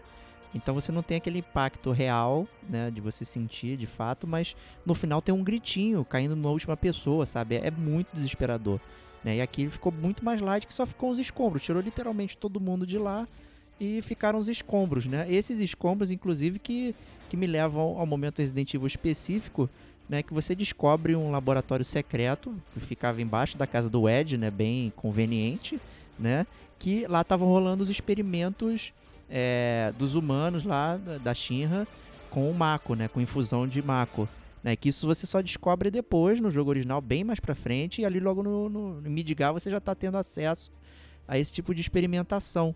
Né? E você só descobre isso muito depois. E, e ali você Inclusive, tem o explica monstrinho por- do laboratório, né? É, que inclusive que explica por que, que existem monstros. Exato. né? E, e isso é uma coisa que você vai entender no jogo original muito depois. Que monstros são esses? Né? Que experimentos são esses? O que, que é isso que está acontecendo? Isso, mais uma vez, você no Resident Evil 7 Remake, você não tem essa explicação específica. Resident Você- Evil 7 não, cara, desculpa. Desculpa. Nesse Olha, jamais, é, cara. Esse, perdão, perdão. Ó o ato falho do Resident Evil. É o Diego botando Resident Evil na pauta me, me, me estragando. É, você, você no, no, no Final Fantasy VII Remake, você não tem essa explicação específica. Você tem meio que indícios. Eles nunca explicam pra você direito o que tá acontecendo ali. Óbvio, você tem o Road, óbvio, você, você tem aquelas coisas ali. Mas eles poderiam aprofundar aquilo muito mais. Eu acho que a partir do momento. Se você jogar com os olhos do Digo, de alguém que nunca jogou, a, você infere muito menos da história do que eles realmente te dizem. Isso é que é engraçado. Né? É, Você jogar o Final Fantasy VII já sabendo tudo que vai acontecer é muito mais fácil do que você jogar esse Final Fantasy VII Remake sem saber tudo que aconteceu. Na verdade, aliás, o- falando do Rojo, ele é nojento, cara. Eu acho que ficou excelente a caracterização do personagem. Ele ficou uma pessoa completamente odiosa e que faz tudo isso mesmo que você tá falando aí. Esses experimentos, não, não tem a menor é, consciência em experimentar com humanos e tal. É, isso faz parte do core da história, né? Ele, ele é o cara que causa tudo, praticamente, no, no Final Fantasy VII, né? Ele que faz o experimento, que enlouquece né, o, o, o Sephiroth e tal, tudo isso aí é, é um cara central. E do jeito que retrataram ele aqui, é, nossa, eu achei ele muito vilão, muito mais vilão do que qualquer outro vilão aí. Achei Outra bem interessante. Outro paralelo importante para citar com o Final Fantasy VII original, é, já que você está falando do Road, de experimento e tal, eu acho muito válido, é citar aquele Party Member, que no Final Sim. Fantasy VII original ele aparece, você controla, é divertidíssimo, e no Final Fantasy VII Remake ele aparece, mas você não controla, né? Que é o Red 13, né? O Red 13, mais, mais conhecido como Nanak. que No jogo não falam isso, no né? jogo não não revela fala, o nome né? dele. É, no jogo não fala, mas depois você vai saber, você vai entender, você vai na cidade dele, você vai em Cosmo Canyon, você vai conhecer Guggenheim, você vai viver toda a história dele, entender por que, que ele existe, quem é ele e tal e tudo. E no Final Fantasy VII Remake você, você não conhece, você não controla, pelo contrário, você nem consegue jogar, né? E isso dá pra ver, inclusive, que eles tiraram do jogo, né? Logo depois que o jogo foi lançado, sei lá, esses hackers malucos, developers, whatever, eles entraram lá dentro do jogo, fuxicaram e viram que tinha opção de você meio que controlar, equipar matéria e tudo, etc, né, no, no, no Red 13, e, e, e na, na verdade eles escaparam isso do jogo final, o que eu sinceramente achei bem decepcionante, né, mas eu acho que isso caminha muito em linha Diego, com, com essa proposta deles de batalha, de tentar fixar o número de elementos da sua party, entendeu? De tentar meio que fixar o seu gameplay te- e te deixar com pouca questão de movimento para deixar o jogo talvez um pouco mais estratégico, e eles meio que caparam essa parte. Precisava? Não, não precisava. Podia ter arranjado outra alternativa e dar a gente a oportunidade de controlar, né? Mas infelizmente não foi isso que ocorreu. É, quem reparou, ele tem até limit break, cara, né? Você tá rodando lá, ele lança o limit break dele lá, o, o padrão dele, o, o- aquele rush, né? E tal. Então, assim, ele tava um personagem bem completo, né? Mas, tipo, ele é um dog, né? Então, talvez a jogabilidade dele, pela sua perspectiva de, de ação, digamos assim, fosse diferente, né? E aí, como ele entra bem no final, né, do jogo, né? Eles não sentiram justificativa de botar pra jogar. Então, ele ficou como rascunho pro próximo, creio eu. Né? Sim, então, essa Concordo. é uma das é, diferenças aí também, né? É, muito sentida, né? Que ele é um personagem muito querido é, e muito central pra, pra trama, né? Mas acho que a gente tá se aproximando do desfecho aqui. É, talvez a gente tenha que mencionar aí o desfecho de alguns personagens é, que a gente já mencionou como secundários aqui, que tiveram um papel até mais relevante, né? Que é o Biggs, o Ed e a Jessie, né? Depois desse, dessa queda aí do- da destruição do setor 7 no original, todos eles já né, viram paçoca, né? Já eram para eles ali. Né? E aqui você tem, né? Tipo, o Ed ele tá lá, né? O gato tá lambendo a cara dele. né, e depois ele vai ajudar lá na frente, né? Quando ocorre a invasão do prédio da Shinra, né? Então, assim, bem, bem curioso isso. O Biggs, tipo, literalmente ele tá no final do jogo. Eu achei isso surreal. Né? Ele acordar lá, né? No final do É, jogo. não, dá, dá a entender que na verdade todos sobrevivem, né? É, praticamente. Salvo engano, eles só não mostram a Jess a. Jessie. mas, é, eu duvido, eu duvido que eles matem ela de verdade. É, até porque eu acho que eles criaram, sei lá, criaram esse bonding e, e não iam matar personagem. Apesar de a gente saber que Final Fantasy VII tem um, histórico, tem um histórico maneiro de matar personagem que você cria bonding, né? É, É, mas, mas eu acho que eles não, não, não- No final das contas, eles também suavizaram, suavizaram nessa. Né? Mas eu acho que, como você bem falou, cara, eu acho que está na hora da gente falar do ponto principal, que eu acho que é onde devem morar as dúvidas do Digo e de como esse jogo ele meio que se explica como jogo. Né? Porque o fato é. E aí eu vou ser. Já vou começar a soltar a pedra da, da, da polêmica aqui. Vou deixar você bem à vontade, tá? Não É, vou nem. Deixa à vontade, deixa à vontade, cara. Assim, o, o fato é assim, o jogo, e o, o fato do jogo ser episódico, ele deixa um milhão de pontas soltas. Um milhão de pontas soltas. Não é uma, duas, três, ou um cliffhanger pro próximo jogo, né? É, não, ele deixa um milhão de pontas soltas. Tá até, tá até falando aqui no, no pré-cast que parece que é um episódio de Lost que você viu e, e tem um, um milhão de mistérios para resolver e que parece que não vai resolver. Então assim, quem é Gênova? Quem é Sephiroth? O Sephiroth aparece o jogo todo, desde o primeiro capítulo. Eles não abordam absolutamente nada. É assim, quem é Zack? Esse brother meio parceiro do Cloud, que aparece no final e tal, de cabelo preto espetado que nem o Goku. Quem é esse brother? Por que, que a Tifa aparece no jogo um milhão de vezes em flashbacks com chapéu de cowboy? Que que é isso, brother? Muito Entendeu? Então, ent- então, assim, é, é- é- é- isso tudo, quem é gamer velho, quem já jogou Final Fantasy VII, sabe o que está acontecendo ali. Né? Quem não jogou, não está entendendo absolutamente nada. Isso, é um- de cara, é um puta descaso. Isso pra mim é, é praticamente assim uma, uma falta de planejamento da, da Square. Porque se você não vai minimamente atar essas pontas e minimamente explicar o que está acontecendo, não bota. Entendeu? Não bota no jogo. Mas é óbvio que eles têm que botar o Sephiroth no jogo. Entendeu? É óbvio, o- o- se você for parar pra pensar no Final Fantasy VII original, o Sephiroth ele só vai meio que crescer de importância no jogo e crescer na trama e se tornar, digamos, o grande vilão, meio que do meio pro final, depois que você sai de Midgar. Essa é a grande verdade, né? Mas como que os caras eles vão fazer um Final Fantasy VII para aqueles fãs que estavam ansiosos há anos esperando e não vão botar o Sephiroth fatiando todo mundo e o One Winged Angel tocando e meteoros caindo. Como que eles não vão fazer isso? Eles querem fazer isso.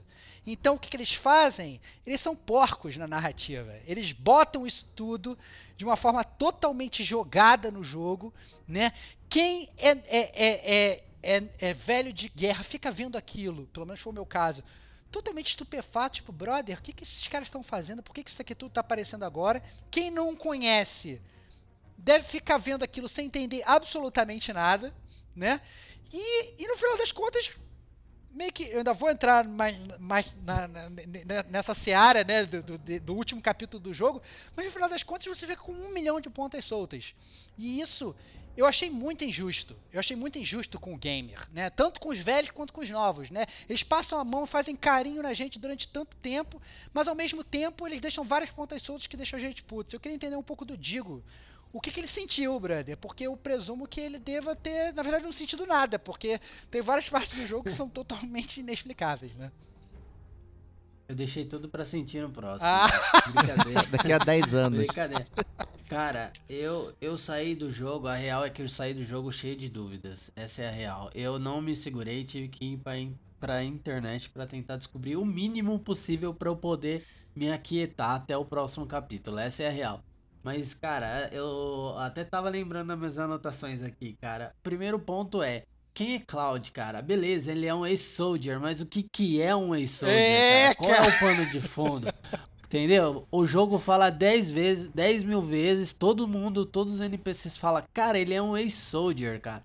Entendo que deve ser algo bem bolado, Até o- mas a- não fala. Até o Rodio fala, o Rodio fala, você é um ex-soldier, não é? Não sei o quê. E, e Exato. rola, rola uma parada, você é ex-soldier mesmo? Rola umas paradas assim que você fica, você gamer que conhece, mas eu fico imaginando, cara, o cara que não conhece tá boiando, bra. No meu, no meu, no meu, nas minhas anotações tem exatamente isso também. Eu botei assim, ex-soldier, interrogação. Tem isso nas minhas anotações aqui. E, mas sabe o que é Exato, engraçado? cara, Que o isso, nome do cara. Cloud no início do jogo, no original, é Ex-Soldier ex- é, interrogação.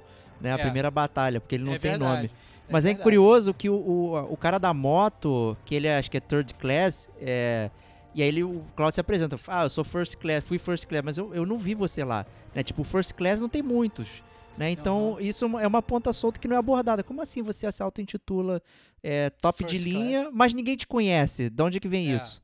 É, né? é, então, obviamente, essas pontas soltas, elas vão ser muito bem atadas quando você termina o jogo. Quem tiver alguma dúvida específica sobre essas pontas soltas, eu tenho uma sugestão. Assista o podcast, ou escuta o podcast número 1 um do Gamer Como a Gente. A gente vai, vai, vai dirimir isso a fundo, a fundo, a fundo. Mas eu acho que para aquele gamer é, é, novo, como falou o Digo, eu acho que deve ser muito frustrante, brother. Deve ser um, deve ser um jogo que, que, que, cara, é surreal. É surreal esse, esse, Exato. esse, esse, esse final. O você, eu queria ter de você, Diego, assim, sem entrar exatamente no último capítulo, que eu, que, eu, Uhum. que eu tô ainda me segurando, eu queria entender o que, que você sentiu dessa parada durante o jogo de Sephiroth aparecendo, e chamas, dando a entender que tá rolando Nibelheim, essas coisas todas, e na verdade você já sabe que aquilo nem vai aparecer nesse jogo. O que, que você sentiu, cara? Não, pois é, então, assim, é, tem aquele ponto da nostalgia de você ver essas coisas são familiares é, para você e ver, caralho, não sei o quê, mas aí quando você para friamente pra pensar, aquilo é completamente out of place, né? Tá fora de lugar. Ele não faz parte da narrativa ali. A ideia que eles tentam colocar é de mistério, né? Mistério no ar, mas não é mistério, tipo, tu jogou uma parada e tá torcendo se vai dar certo ou não. Eu sempre achei muito estranho o- o- o- é, eu entendo porque eu vou eu, eu misturei um- um- um um raciocínio em cima do outro. Porque é o seguinte, né? E aí é um, é um mini spoiler do, é, do Final Fantasy VII original, que tem essa questão realmente do Sephiroth na cabeça do Cloud. Né? Mas você só descobre isso muito, muito depois. Né? muito É, tanto depois. Que, inclusive, o Cloud ele só começa a ter uns, uns piripaques do Chaves mais pro, pro, do meio pro jogo pra frente. É. Né? Sem Midgard ele tá de boa. Né? Mas não, nesse jogo ele já tá tendo piripaque desde o primeiro capítulo. Ele já tá É, exato, né? Então isso aí muito é, é- é- é eu entendo, mas é complicado, né? Porque acabou ficando introduzindo elementos, muitos elementos de uma vez só que não, não fazem parte da, daquela da narrativa. Inclusive, e- e colocar aqueles caras encapuzados, né? Que tem a tatuagem com número e tal, falando reunião, não sei o quê. Isso é, é também esclarecido muito depois, mas, tipo, já tinha uma galera circulando ali bastante. E ficou como um mistério completamente não resolvido, né? Tipo o vizinho do Cloud, né? No, lá no, no quartinho que ele aluga. É, É, no- bizarro. Eles põem aquela parada lá, você vai lá, ajuda o cara, e é isso aí. E depois no final, lá na Torre Shinra, lá no final, aparecem lá uns caras assim, você tem umas visões, o cara vira o Sephiroth, e aí? E aí você não entende nada do que tá acontecendo, bro. É. Nossa, cara, é muito zoado, cara. É muito zoado. Porque, porque assim, parece. E, e- e isso é que é o ponto. Se eles falassem, não, daqui a um mês a gente vai lançar um jogo novo, a gente vai te explicar tudo, beleza. Tranquilo. podiam até falar, ó, você vai ter que pagar 59 dólares de novo, você vai ter que pagar Vambora. 300 reais de novo, mas a gente vai te explicar. Beleza, eles estavam sendo honestos, mas não! É, cara, eles não explicam e eles deixam a ponta solta. Nossa, cara, é muito zoado. Cara, o que eu posso dizer como usuário novo é que não só é Cloud, como, cara, quem são os Whispers? Quem são, quem é aquele, aqueles caras de terninho, cara? O Rude, o Reno, o Tseng, tem uma porrada de cara lá. Então o jogo. Quem, o- quem é, quem que é o Zack, cara? Então, assim, a parada é o seguinte: o sentimento que eu tenho como usuário só do remake é a questão é. A gente tem muita co- coisa, mas não tem nada, cara. É, cara. Porque, falando de capítulo 1, claro. A gente, eu tenho, eu, não, eu tenho certeza que a Square vai explicar isso e o original explica sobre o Cloud e todo mundo. Porém, cara, quando a partir do momento que você segmenta o jogo, você precisa se reformular, cara. Sim. Ou você não, você não coloca tudo agora, ou você coloca e dá um breve relato que seja. O ponto é, como usuário do remake, é muito frustrante você engolir uma parada de coisa interessante da metade pro final do jogo e você terminar a parada e falar, ué, e agora? O que, que eu faço? Eu espero dois, três anos, que é o fato da data que a gente não tem. E aí você não tem como não recorrer à internet, a compartilhar a experiência com, com players antigos, enfim. Como, como é, player da atualidade, aí falando de, de Final Fantasy VII, isso é muito, mas muito ruim. Então, assim, eu fiquei bem carente em relação a isso e tive que, que correr, cara. É, Essa é a real. Então, eu queria aproveitar, na verdade, esse gancho do Digo pra já entrar na seara que eu tô me guardando, né? Que ele falou dos Whispers, né? Os Whispers, eles na verdade eles não aparecem no original. né? Exato. O- Os, os Whispers, que são na verdade, eu chamei o jogo todo de Dementadores, né? Que parece aqueles Dementadores Parece do Harry mesmo. Potter. né? Então assim, o- esses Dementadores, eles são no jogo os Arautos do Destino, né? Que segundo o próprio jogo, eles te interrompem caso você queira fazer algo diferente do que você é destinado, por conta de um desejo do planeta. Né? Então você tem essas, essas figuras mágicas né, de, do- dos Whispers que ficam aparecendo várias vezes durante o jogo. Elas dão voltas e voltas e voltas e várias é, batalhas sem nenhum sentido. Você quer entrar no bar e você não consegue. Você fica com os bichos voando e você nunca sabe por quê. Então, esses, esses Whispers, na verdade, eles não vão, eles não fazem nenhum sentido ao longo de todo o jogo. Você enfrenta eles ao longo de todo o jogo, você encontra com eles ao longo de todo o jogo, e eles não fazem nenhum sentido. Né? Mas aí no último capítulo do jogo, eles meio que resolvem tentar explicar o que, que eles são, né? E aí é muito bizarro, né? Porque eh, você tá jogando o último capítulo do jogo, você meio que saiu de Midgar, você tá procurando, tá indo atrás do Sephiroth, você passa por um portal que meio que não explica por que, que se passa por um portal, tem uma Porque toda a tempo. última dungeon de jogo, de RPG, É. tem que ser num lugar que não é o que você tá. É, é, é, cara, co- acontece lá, aparece lá um, um- um- Abre o portal lá do Metal Gear Survive, suga todos os seus personagens para um mundo totalmente desconhecido e você vai para esse mundo totalmente desconhecido. E aí, quando você tá nesse mundo totalmente desconhecido, acontece a grande surpresa do jogo, que na verdade os desenvolvedores eles estavam guardando pro final, né? Aparecem várias cenas do Final Fantasy VII original, né? Várias cenas que inclusive não estavam em Midgard e que iam acontecer subsequentemente. Inclusive uma, spoiler alert, o próprio assassinato da, da Aerith, né? Que é uma personagem que ela morre no, no Final Fantasy original. Aparecem essas cenas enquanto você está nesse mundo paralelo aí dos Whispers, dos Arautos do Destino, né? E aí surge essa pergunta, o que, que são esses flashes? E aí o Red 13 ele responde, né? Porque ele é super sábio, e ele responde o seguinte: é um glimpse of tomorrow if we fail here today. Ou seja, são flashes, vislumbres, flashes do amanhã, caso a gente falhe hoje, né? É, ou seja, se você falhar naquela missão, tudo aquilo ali que você viu de Flash, que é a história do Final Fantasy original, vai acontecer. Mas no final do jogo, do Final Fantasy novo, você não falha aquela última missão, você ganha, né? Ou seja, aqueles flashes do amanhã, aqueles flashes do Final Fantasy original, eles não vão mais acontecer. Ou eles não estão mais garantidos que aconteçam. Ou seja, no futuro, aqueles flashes do passado são rees- vão ser reescritos. Parece que até que eu estou falando do- da série Dark do Netflix, mas eu não estou. né? Exatamente. Então assim, então no futuro todos aqueles flashes vão ser re- é- é- reescritos. Infelizmente, o futuro e daquele momento me pareceu, naquele momento que eu joguei aquilo, me pareceu tenebroso. Falei, brother, eles estavam indo tão bem. Eles estavam refazendo o jogo tão bem. Eles estavam fazendo tudo com uma maestria tão boa. Eu estava revivendo tudo. Eles chegaram no último capítulo e eles cagaram tudo. Eles chamaram o Kojima a- depois de tomar ácido e eles mandaram o Kojima vir reescrever esse capítulo. E aí eu parei pra. E aí eu fiquei muito puto. Eu terminei o jogo puto pra caralho. Puto pra caralho xingando. E aí eu tive aquele cooldown, eu comecei a pensar sobre o final do jogo. De por que, que eles fizeram isso? Né? Pra que criar esses arautos do destino? Pra que criar, digamos, esse desvio de linhas temporais a lá Back to the Future Dr. Brown? Pra que criar isso? Né? Porque essa jogada não era necessária. Criar essas linhas temporais e criar essa mudança de paradigma não era necessária.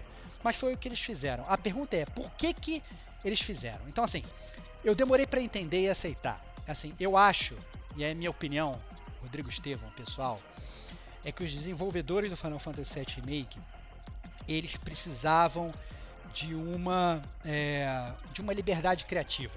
Né?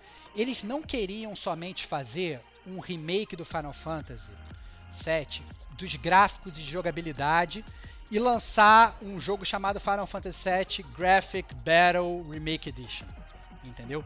Eles queriam recriar a história. Eles queriam atualizar a história para os dias de hoje e para os gamers de hoje. Eles queriam fazer aqueles personagens mais críveis, mais compreensíveis. Eles queriam fazer um cemitério de trens mais inteligível, entendeu? Se eles fizessem isso desde o primeiro capítulo do Final Fantasy VII Remake, a chiadeira ia ser fenomenal. A galera ia ficar xingando de tudo quanto era nome, né? Então, eles não podiam fazer isso. Então, os primeiros capítulos, na minha concepção, eles, eles são idênticos praticamente ao jogo original, salvo alguma liberdade literária ou outra. São tão idênticos que eles criam pontas soltas que eles não fecham, o que é, como Digo já bem citou, um erro de storytelling, né? E aí, eles criam esse último capítulo para justificar e explicar para os gamers que a partir do próximo jogo do Final Fantasy VII vai ser tudo diferente, entendeu? Eles não vão se ater a mais nada do que, que aconteceu. Eles podem criar cidades novas, eles podem criar personagens novos, eles podem inclusive cagar a história toda, entendeu? Eles podem, na verdade, fazer uma ode ao original e replicar tudo, mas a verdade é que todos, todas essas amarras que eles tiveram nos primeiros capítulos do Final Fantasy VII Remake para meio que recapturar aquelas pessoas que queriam ver o remake do jogo, eles não estão mais amarrados a isso. Porque eles criaram os arautos, eles criaram essas visões do passado, e o Red 13 ele já falou, brother, se a gente vencer hoje, nada disso mais vai acontecer. Então eles estão libertos de ter que fazer um remake remake, de refazer todos aqueles eventos que já ocorreram. Então assim, e a diferença na verdade desse jogo é que eles quiseram botar essa justificativa dentro do jogo, em game. Entendeu? Porque, sinceramente, eles poderiam nem ter se dado ao trabalho de botar os arautos do, do, do, do, dos Whispers, os arautos do destino e nada. Eles simplesmente podiam ter mudado, brother. Ó, mudei. Da mesma forma que eles mudaram lá o capítulo 3 e botaram a, a, a, a corrida de bike e criaram aquilo tudo novo, eles podiam ter mudado, mas não. Eles resolveram justificar as alterações dos próximos jogos dentro do próprio Final Fantasy VII do primeiro episódio, né? E a verdade é que isso assim é tão impactante e, e, tão inédito, na verdade, num jogo, que eu demorei para compreender o que eles estavam fazendo. Então, a minha primeira percepção foi, eu fiquei puto pra caralho, entendeu? E depois de um momento, eu entendi que, na verdade, os caras, eles... Eu entendo a liberdade criativa, eles não querem só ficar refazendo o jogo anterior. Até porque, sinceramente, eles vão sempre ficar sendo comparados. Sim. É melhor, é pior, é diferente. Ah, você fez essa coisinha aqui que ficou diferente, essa coisinha aqui ficou errada. Ia ser um saco pro cara que está produzindo o jogo, né? É, ser eternamente comparado com o jogo antigo. Então, eles criaram esse capítulo, eles botaram esses dementadores aí, né? Que a verdade é que essa argumentação desses dementadores vermelho, amarelo, que eles colocam lá, rubores, Yelores, eu nem lembro dos nomes, são os nomes totalmente zoados, é totalmente vazia. Você enfrenta um Satangos no final, gigantesco e tal. Parece um personagem, literalmente assim, de, de seriado japonês, que o Barrett tem que ficar soltando é, né, um Mega Blaster na cara dele e tal. Essa argumentação desses, desses dementadores é totalmente vazia, perto do que é o Final Fantasy VII. Né? É uma coerência de roteiro que você sente uma quebra absurda. Você você tá vendo, como o Digo falou, você está vendo uma série que, que bem ou mal tem várias pontas soltas, mas você está se cativando com os personagens, você está entendendo o que está acontecendo, você está se enamorando ali por aquilo, seja um primeiro amor ou seja um amor revisitado. E aí do nada você pega todos esses arautos do destino e você coloca lá só para eles justificarem que o próximo jogo vai ser totalmente diferente. Então assim, é, eu entendo o que eles fizeram, né? Porque, como eu falei, eu acho que para o desenvolvedor deve ser um saco só ficar refazendo a parada. Mas eu achei que foi uma péssima decisão em termos de roteiro. Foi uma péssima decisão, porque causa revolta. E era melhor eles simplesmente terem assumido botavam. Eles lá no trailer, lá de antes, eles já falaram, brother, abraça as mudanças. Entendeu? E a verdade é que eles meio que entubaram um capítulo aí falando, ó, a gente vai mudar, malandro, você lembra da parada? Entendeu? Então, assim, é, eu achei que ficou muito forçado e pior, acabou não resolvendo as pontas soltas que eles, que eles deixaram. Pô, não quero Ai, nem cara. falar mais nada. Cara, eu tirei isso do meu peito, brother. Eu tava, cara, eu tava morrendo, cara. Caraca, Eu tava bicho. morrendo, cara. Eu tava morrendo. Foi mal. Justo, Pô, cara. eu vou, eu vou começar falando então o Fala, que eu achei, fala, cara. fala. Vê- olhando de outro lado da ótica aí, eu particularmente vou dizer que eu discordo total e eu acho que isso tem muito a ver com a experiência do gamer antigo. E por isso que eu falo que esse jogo Foda. ele foi feito pro gamer antigo e com o objetivo de atingir vocês. Foda. Porque a parada que pra mim, a, o fato disso ser inédito, quando depois que caiu a ficha, que eu terminei o jogo, não entendi muita coisa e fui pra internet, fui ver vídeo, fui ler, e quando eu vi que tudo isso era uma era 100% conectado e correlacionado a uma linha temporal e com uma realidade alternativa dos fatores todos da história, eu achei foda pra cacete. Eu falei, caralho, que que decisão pra se mudar a parada, mano. Tipo, o cara realmente podia fazer algo bem merda, algo bem bem direto, falar é simples, eu vou mudar porque a gente sabe, o o Dev, ele, cara, ele hoje é o maior problema de fazer um remake de, de grandes franquias que a gente sabe que marcaram uma era é que justamente se o cara faz igual, ele é preguiçoso, e se ele faz diferente, ele mudou tudo. E é uma é uma a gente tá vivendo uma época muito muito chata, cara. Essa é a real das pessoas, Verdade, da De sociedade. Então, e- esse ponto, ele eu achei foda pra cacete quando eu olhei. E aí é lógico, eu tô olhando e com o coração de gamer atual. Não, não estão mexendo na minha prateleira. Eu, eu entendo o lado de vocês. Não, Mas a real. e- e- Eu e ainda não aí, só falei o meu ainda. Não, calma, eu quero, eu quero ouvir o Diego, mas só pra complementar isso que o Uhum. Diego tá falando. Eu não. Eu não é, não é que eu, que, eu, que eu acho ruim eles terem criado essa outra linha temporal. Eu acho que a forma como eles jogaram isso no jogo eu achei relapsa. Eu achei tão relapsa quanto as pontas soltas. Pra mim não teria nenhum problema eles mudarem as paradas desde o início, inclusive. É, eu, eu só achei que, na verdade, não, não precisava mudar desse jeito. Ou talvez não precisasse mudar de forma tão repentina e brusca com um episódio, to, sabe, com um capítulo totalmente jogado. Entendeu? Eu achei que é, é, isso vai, vai até, mais uma vez, eu, tent, retirando totalmente o Stevox fã do Final Fantasy VII original, da, da jogada. Entendeu? Eu tô olhando assim, brother, eu senti uma desconexão muito grande desse último capítulo com o jogo todo. Entendeu? Você tá saindo andando numa estrada de asfalto, de repente aparece um portal. Vambora, galera! Vamos entrar aqui. Eu achei muito desconexo, cara. Eu fico imaginando assim, cara, se eu não tivesse jogado o jogo antigo, eu ia estar preocupado com o Sephiroth, com a Gênova, com os Tusks, com a Tifa de, de, de, de chapéu de cowboy. E agora surgiu um portal no meio da estrada, brother. E, e agora eu tô pulando em asfaltos, voando. E, é, cara, eu achei muito estranho. Eu achei que assim. Poderia ter feito isso de um modo, inclusive, mais crível, ou talvez de um modo, sabe, mais honesto. Eu entendo perfeitamente eles quererem ter a liberdade criativa pro próximo jogo, cara. Eu acho isso foda. Eu acho, inclusive, que as liberdades criativas que eles criaram para esse jogo, como foi o capítulo lá da, da, da, da, da bike, o capítulo novo da bike, entendeu? Eu achei maneiro. Eu achei maneiro essa liberdade criativa. Entendeu? Para mim não precisava nem ter criado uma nova linha temporal para ter essa liberdade criativa, entendeu? Eu não ia ser esse cara novo e chato que você citou que fica criticando. Entendeu? Para mim pode mudar, foda-se. Muda, eu já aceitei, já tô jogando. Entendeu? Eu já abracei a mudança. Você não precisa ficar, sei lá, botando um arauto do destino e um Megazord para eu enfrentar de bobeira, porque whatever, eu acho que se bobear esses Megazords eles nem vão voltar no próximo, entendeu? Porque não tem sentido eles voltarem, porque você já meio que matou eles, sabe? Então assim, não sei, eu achei eu achei estranho. Mas, mas fala aí, o Diego, por favor. Justo, justo. Vamos lá, né? Vamos lá. Eu não sei se é o de estilo, todo esse ódio. Eu acho que eu não fiquei com tanta raiva de que você. Eu fiquei muito apático. É, na hora me remeteu Final Fantasy XIII, né? O final. Que você tá na dungeon final pulando em pedrinha também, de um lado pro outro. E depois eu me, me toquei que isso é muito típico de dungeon final de jogo de RPG ser uma parada que é em outra dimensão, que é em outra parada. E aí eu concordo com você que o lance de contar para mim que a história pode ser diferente, ela foi contada de uma forma clichê tradicional de qualquer RPG japonês, que é um portal no meio do nada que o mundo vai ser destruído, porque você está fugindo é, na, na rodovia é, do, dos Whispers lá que estão se acumulando e vindo, e tu tá, caralho, eu preciso fugir, blá blá blá blá blá, e tal. E você não tá fugindo da Shinra como no original, e você chega na borda de Midgar e vai embora.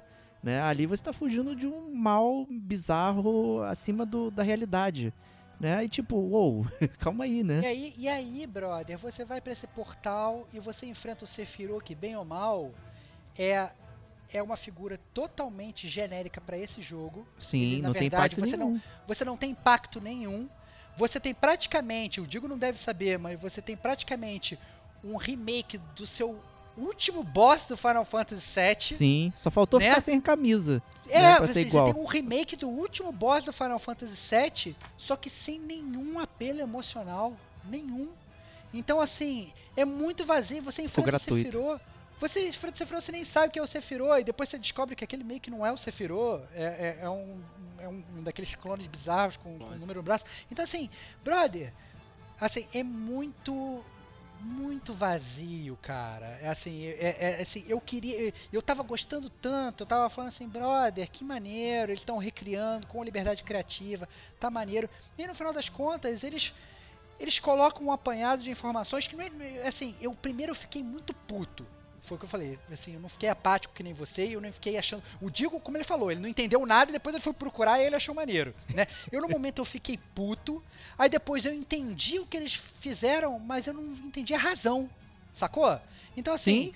Não tinha razão pra fazer aquela parada, eles podiam ter terminado de outra forma e ou simplesmente continuar a fazer uma história diferente, eles podiam deixar o Zack vivo, foda-se, deixasse o Zack vivo. Não precisa me explicar por que, que você deixou o Zack vivo, entendeu? Tome a liberdade criativa que você queira tomar e foda-se, eu já tô já tô jogando esse jogo, entendeu? Não precisa, tipo, criar autos de destino que inclusive só você vê, ninguém vê.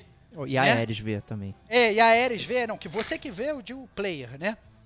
Então, assim, é, é- é, você player vê e a galera, sabe, tá todo mundo andando na rodovia e tá todo mundo achando que é normal. Sabe? Então, assim, brother, é, eu eu fiquei, na verdade, foi aquele negócio, eu fiquei puto no início, depois eu entendi, mas até agora, até um exato momento, eu não entendi por que, que eles seguiram por essa linha. Porque eles simplesmente podiam ter refeito o jogo sem, sem botar esses fillers, porque me pareceu um filler de anime japonês, sacou? Verdade. Vamos, verdade. vamos criar esse capítulo aqui que não tem nenhuma conexão, que você não vai criar nenhum bond entre personagens. Pelo contrário, eu vou botar um boss aqui que Que é fácil, Tá- não tem. é nenhum. assim, que você, você vai te dar uma reminiscência do seu passado, entendeu? De, de- do, do Final Fantasy VII original que você jogou, que na verdade isso pro player novo então não teve reminiscência nenhuma, né?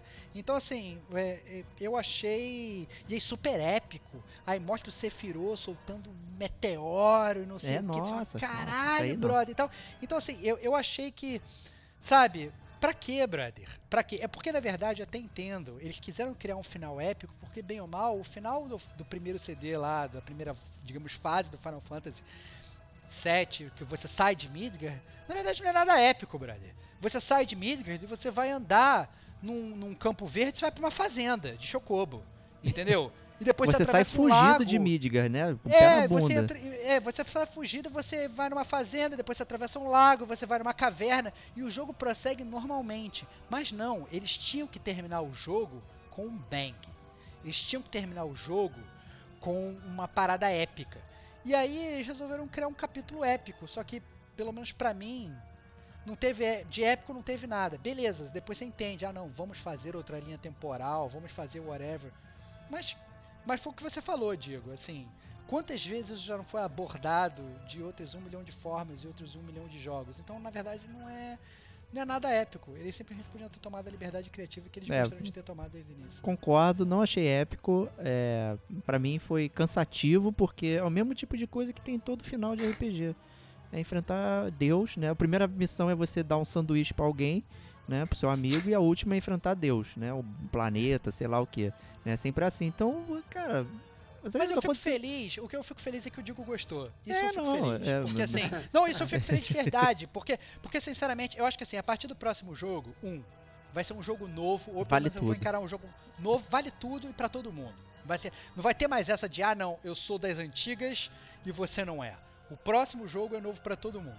Né? Então eu acho, eu acho legal. E o fato que o Digo, mesmo com todos esses percalços, essas pontas soltas que não foram explicados, e com esses arautos de destino, criando essas novas linhas temporais, se isso não incomodou ele, ele ainda achou foda pra caralho, eu fico feliz. Eu acho que assim, a magia do Final Fantasy VII ser um jogo foda, ela ainda existe, entendeu? Mesmo no É remake. justamente mas isso. Para as novas gerações, gerações. é. É, é, eu acho que ainda existe. Então eu Cara, achei que. É assim. É, Até, porque- até mudei minha opinião um pouco sobre esse final do Eu- jogo. ao, mas assim, ouvir, ó, ao mas- ouvir o Digo falando que foi foda. Olha aí. Vou falar mais cinco minutos, daí daqui a pouco você fala que tá amando, cara. Não, não, nunca, nunca. Não, mas assim, é só pra concluir o raciocínio também sobre isso, eu acho que assim, de fato, é, eu não tô olhando nos detalhes pra falar rea- realmente do capítulo final. Eu acho que realmente ali ele tem cara de filler e tudo mais. Mas o, quando eu falo que eu achei foda pra cacete, eu falo em relação principalmente ao Whispers. Quando você pega pra refletir que todos os atos que acontecem no jogo que são diferentes do original eles acontecem e é a hora que os Whispers aparecem que justamente tem a ver com a função deles, que é, olha, o cara vai morrer aqui. Não, não, ele não vai morrer. A gente vai dar interferida aqui. Eu achei isso foda pra cacete, dentro do contexto que não está no jogo original, o os Whispers estão ali fazendo alguma coisa que a princípio nós novos não sabemos e provavelmente os gamers antigos ainda não tenham 100% claro mesmo que saibam dos acontecimentos. Mas o fato dele intervir ali e depois jogar tudo isso na, na cara, eu achei foda pra cacete. Então, assim, dentro da, do, de possíveis furos, o- os furos são muito, muito maneiros de se ver e tudo mais. Então, tipo, eu acho que é, cara, não tem. Você pode tentar separar o máximo possível a sua experiência antiga, mas eu acho que você vir de uma experiência zero que aí eu me coloco nesse nível, é muito diferente do nível de criticidade. Então acho que o sentimento que eu tenho é mais nesse sentido, entendeu? Você pode tentar anular tudo aí, cara, mas Não. teu coração duro e rígido Não, eu, eu, vai não, lembrar de você passeando de chocobo no matinho, cara. Não tem como. Não, cara, assim, eu, eu, assim, eu, eu concordo com você no sentido de que, de que brother, é, tudo que difere, aparece o Whisper, ele tenta mudar e tenta. E, e assim, ah, mas a verdade é que esse jogo, e aí eu volto pra primeira pergunta do Diego, uma das primeiras perguntas do Diego no podcast, que ele perguntou: era necessário fazer um remake? E a verdade é que esse jogo não é um remake. Né? Ou na verdade ele é, um, ele, ou ele é realmente ou ele é realmente um remake, eles estão refazendo o jogo do zero. E mas ele podia sim- simplesmente falar assim: Final Fantasy VII 2, Final Fantasy VII New Generation, whatever, entendeu? Eles porque assim, eles é, é- vai ser agora a partir de agora uma, uma, uma história uma história toda nova, entendeu? Essa é, essa é a grande verdade. E- A maior pergunta não é nem quem é Cloud, quem é quem é. O que que é Final Fantasy VII Remake, né? É. Essa é a pergunta do podcast. Boa pergunta. É, mas eu, eu, eu fico no, no intermediário aí, porque eu, eu não achei ruim os Whispers, per se. Eu só achei ruim porque não, não tem previsibilidade que eles vão acontecer na história. Eu achei que era um sonho a primeira vez que eles aparecem, achei que era só um pesadelo do Cloud. Eu confundi aqueles fantasmas até com, com aquele maluco lá, o vizinho, que é encapuzado. Porque é todo mundo encapuzado. Depois é que eu me dei conta que não era igual, e aí eu me dei conta que eles são reminiscentes dos fantasmas do Final Fantasy VI, que na verdade apareceriam no cemitério de trem, né? E não aparecem porque tá diferente lá a estrutura, e eles ap- aparecem nessa forma de Whispers. Até isso eles trouxeram é, como de reminiscência do passado, né? Mas eu fiquei surpreso porque eu não esperava que aquilo ia acontecer. E eu fiquei me perguntando o tempo inteiro, porque não tem nada de lore que justifique Cara. que aquilo existiria. Né? Eu- Não, tem, que não tem a mística do, do universo de Final Fantasy VII né? Essa aquela questão do sobrenatural e tal. Ninguém conversa sobre isso. E de repente você está lidando com coisas que, que mudam ou, ou preservam o destino, só que as pessoas não conversam sobre isso. E é isso que me incomodou. Especificamente é botar o elemento também sem usar, né? Mas não especificamente o uso. Isso aí, É, eu- eu- por mim, eu pode mudar à vontade. O que me incomodou é que, assim, não achei nada nada épico. É, pareceu, na verdade. Continua um não whisper- épico pra mim.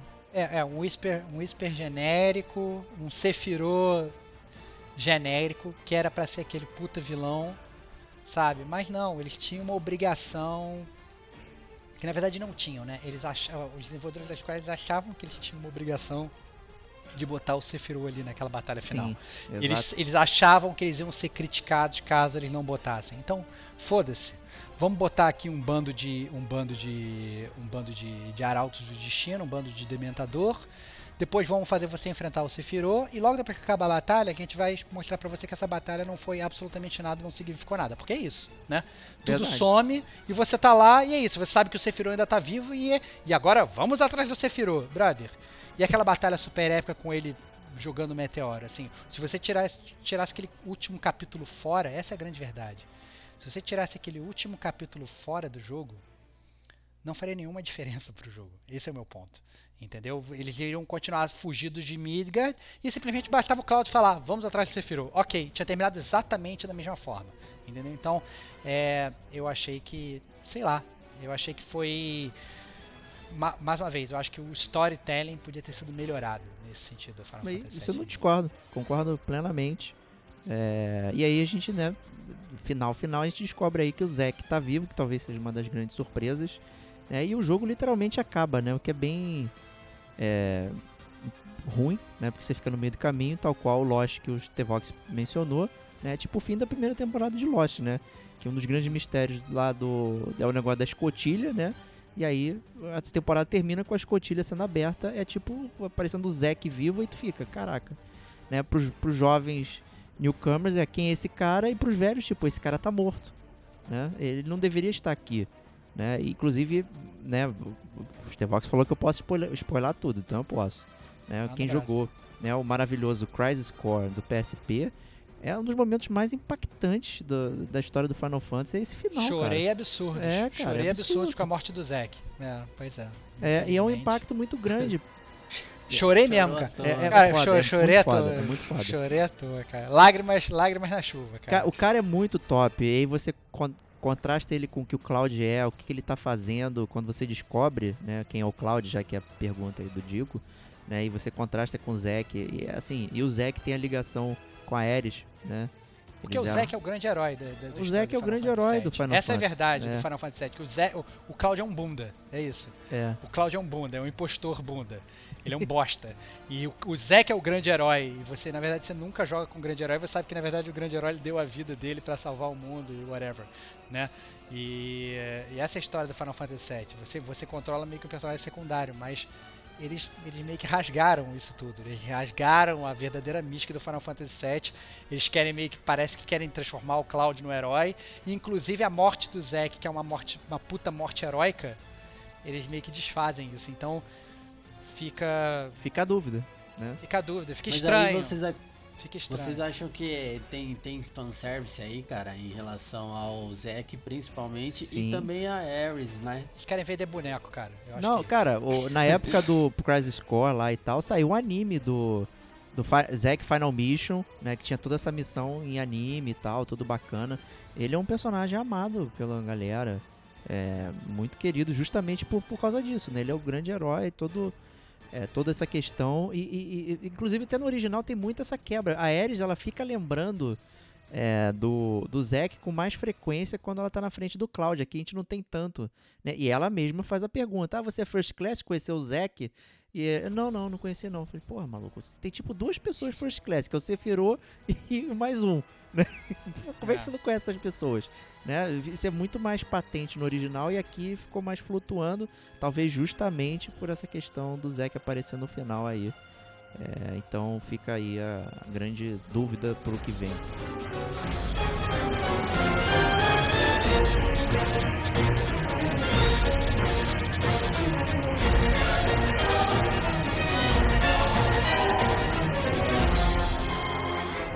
Acho que é isso então. Zona de É spoilers. Final Fantasy VII Remake. Então vamos para as notas. E vamos começar com o Digo Domingues aí, hein? Excelente, cara. Já não tenho nem mais o que queimar aqui. A gente já queimou todos os argumentos e folhinhas de sulfite separadas aqui. É, mas vou tentar aqui elencar os principais, acho que o que que é highlight principal do jogo aí pra enumerar a nota. Acho que olhando de fora, mais uma vez, essa opinião do Rodrigo Domingues aqui. E o único injustiçado aqui que não jogou o jogo, eu tô contra dois. Que então isso, pô. público que me perdoe e me apoie em relação à crítica. Mas eu acho que o principal comentário que eu tenho do jogo é. É, eu vou. Não tem como é, eu não comparar ele com Final Fantasy XV. Depois da experiência do 15, eu imaginei que a gente não teria uma evolução na franquia Final Fantasy. E é visível que há. Há uma evolução bastante positiva, tanto na jogabilidade como na profundidade de história, enredo e tu- tudo mais. A gente sabe que o 15 foi feito nas coxas, teve uma série de pausas e problemas, mas é. A gente vê que no 7 teve muito mais cuidado. A gente falou de muita crítica aqui, muito ponto, mas eu acho que essa evolução ela é muito boa, ela é progressiva. Então a expectativa para os próximos capítulos é de coisa muito boa.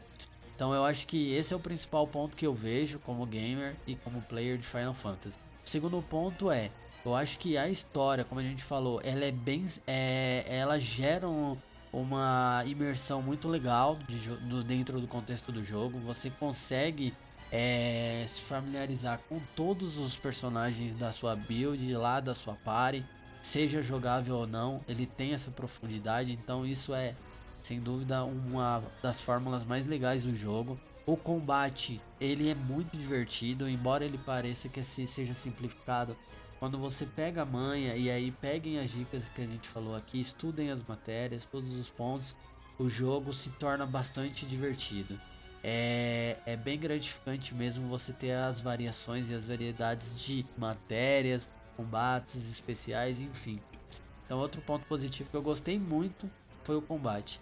E por fim, acho que, cara, a história, independente da, da conexão com o primeiro ou não, eu acho que ela tem, ela tem muita coisa positiva, tem muita coisa legal e me agradou bastante. Então, assim, eu recomendaria a todos que jogassem, tanto quem tá com bastante medo em relação a história do remake, que jogou o primeiro e não quer entrar nessa, como quem nunca jogou Final Fantasy. Principalmente quem ama RPG. Cara, eu sempre gostei muito de RPG é, e, e foi um dos últimos RPGs que eu mais gostei de forma geral, consolidado. Independente de falhas aqui e acertos ali, acho que o saldo final ele é bastante positivo. É um jogo que tem que ser jogado. Então acho que por todos esses fatores eu colocaria que eu, eu daria aí uma nota de. Yeah, eu, eu só não vou dar nota máxima ou perto de máximo por causa justamente da, da clusterização dos capítulos. Eu achei isso péssimo, independente do que a gente falou, de tentar entender as causas ou não. Acho que esse ponto é. É, é muito ruim e tem tudo a ver com o que o Stevox falou. Isso pode ditar o mercado dos games. Isso é muito ruim para o usuário é bom para as empresas, mas vai ser muito ruim para a gente. Então isso daí dropa no mínimo um. Então eu vou dar quatro chocobos tristes saindo de Midgar para Final Fantasy VII. Excelente. Excelente. Justo. Excelente. Vou eu. Manda brasa. É, deixar o Diego para para selar a pedra depois. Seguinte, para finalizar, galera, eu acho que assim, o o que sobe realmente a nota desse jogo para mim é o apelo nostálgico. Né? É assim, é muito maneiro voltar para Midgar, muito maneiro. Né? É, é, uma, é uma Midgar ainda que é muito mais crível, ela é mais moderna, ela é mais colorida, ela tem personagens mais reais. Né? É, beleza, você você vê um cara com uma espada gigantesca andando no meio do escritório e ninguém se importa com isso. Mas a verdade é que nem os NPCs se importam e nem você se importa, né? porque no final das contas, o Final Fantasy VII Remake, para quem jogou o primeiro, ele é um abraço de mãe, né? Você escuta todas aquelas músicas remasterizadas e você vê todos aqueles personagens e você se emociona e você volta no passado e é bom pra caceta, tá? Então, é... Mas a verdade é que esse abraço de mãe ele meio que faz com que você passe por cima de vários probleminhas que o jogo tem e que às vezes você não percebe. Né? Então, assim, desde mecânicas de combate que foram atualizadas devidamente para o gamer de 2020, mas que foram mais atualizadas, ma mal atualizadas. Né? Então, o jogo ele é essencialmente um button mash. Se você jogar ele no normal, você vai jogar um jogo button mash, ele não tem dificuldade nenhuma. Né? Você só realmente vai ter um, em termos de gameplay, uma jogabilidade mais elaborada se for jogar no hard. Eu acho que isso é ruim, isso é um erro de design. Né? E o principal, assim, mais uma vez referendando isso, eu, enquanto você começa a jogar o jogo, você por um momento, enquanto está vivendo aquele passado, você esquece que ele é episódico. Né? E é uma merda ele ser episódico, como falou, como falou o Digo. Né? Então, a gente esperou 5 anos para jogar esse jogo desde, do, desde o anúncio dele em 2015. E é provável que a gente só termine de jogar ele em 2030. Entendeu? A gente jogou a primeira interação dele em 2020, é possível que ele realmente demore 10 anos para terminar, né? E assim, sinceramente, eu acho surreal. Eu acho um erro de planejamento surreal, ditando o ritmo da, da, do segmento da indústria ou não. Eu acho que é um erro de planejamento surreal da Square. Eu acho muito ruim. E apesar de eu ter realmente odiado algumas decisões da Square, é, mesmo entendendo as decisões, eu não gostei e, e, ter medo ainda do que pode vir, porque eu acho que eles podem seguir a linha do original ou eles podem seguir uma linha do Final Fantasy XV, galera. E aí meio que, que fudeu, né? Então assim, mas eu ainda assim eu me apego àquela frase do trailer lá da E3 de 2015. Né? É, que esse remake ele pode trazer alegrias, ele pode trazer medos, mas vamos abraçar o que quer que venha. Né? Então, assim, eu estou lutando contra a minha própria intuição, eu estou tentando abraçar, eu estou abraçando o jogo, é verdade, muito mais pelo amor que eu tenho pelo original do que pelo que ele é de verdade no remake, entendeu? A verdade é que o, o, o Diego ele sempre gosta de falar que lá na caixa do, do Final Fantasy original estava possivelmente um dos melhores jogos de todos os tempos. Verdade. Mundo, alguma coisa assim, não é isso, Diego? Você sempre tá fala escrito. isso. E era. Essa é a verdade, era. Eu nunca vou dizer que esse jogo de agora é um dos melhores de todos os tempos, de todos os mundos. Né? Não é. Né? O jogo antigo ele era. Esse jogo ele não é. Então, é, é, é, por mais que as músicas sejam emocionantes, o mundo seja emocionante e tal, ele ele ele não é, brother. Ele tem problemas no storytelling que eu acho que, que, que, que são, são ruins, né? Então, assim, então isso é ruim. É, é, e, e é até ruim, é, mais uma vez, é injusto a gente fazer essa comparação. É por isso que eu entendo, quem escutou a Zona dos Spoilers escutou, eu entendo por que, que eles fizeram essas mudanças. Porque é muito ruim você ser comparado com o melhor jogo de todos os tempos, brother. É Imagina que pressão escrota que você está sofrendo, né? Então, e eles foram bem claros com relação a isso. Então, apesar deles terem faltado com honestidade, estarem faltando com honestidade para com nós gamers em dizer quando que esse jogo vai terminar ou quando vai ser o próximo capítulo, eles foram bem claros que ia ser um jogo diferente, né? E que a gente tinha que abraçar essa mudança, né? Então, mas ainda assim, eu faço minhas as palavras do Digo. Eu acho que ele é um jogo que ele precisa ser jogado é, pelos gamers como a gente. E precisa ser jogado. Né, porque pelos que jogaram o original e pelos que não jogaram, até para eles poderem realmente tomar a decisão deles sobre o que, que eles acham desse jogo e fugir desse destino programado aí desses dementadores. Entendeu? Eu acho que, que, que o gamer ele merece jogar e merece tomar a sua própria decisão. E é isso. Então, por conta disso, eu vou dar aí é, 3,5 dementadores loucos e controlando o destino dos personagens do Final Fantasy VII para o Final Fantasy VII Remake, que inclusive nem precisava ser se chamar Final Fantasy VII, podia ter inclusive chamado Final Fantasy XVI, que a partir do próximo vocês vão mudar tudo mesmo. É, tá, tá Cada história é uma história, né? Então tá Cada aí, né? história é uma história, cada fantasia final é uma fantasia final. Libera essa, essa liberdade criativa aí e faz uma parada totalmente nova. Justíssimo. Então Mas vou pedra aqui. aí, Diego. Vamos lá. sela pedra aí. Vamos lá, é, esse jogo foi um misto né, de emoções, a gente debateu aqui, foi difícil fazer uma análise objetiva, porque tem toda essa questão nostálgica aí do abraço de mãe que o Stevox falou, então eu não parava de sorrir em vários momentos, de ver e ficar lembrando dos diálogos e, e ver como eram as cenas e tudo isso atuado, bem atuado, as vozes estão muito legais, e, e ver tudo isso acontecendo, aí me, me remeteu aos tempos que eu jogava e e como o jogo significou pra mim e tal.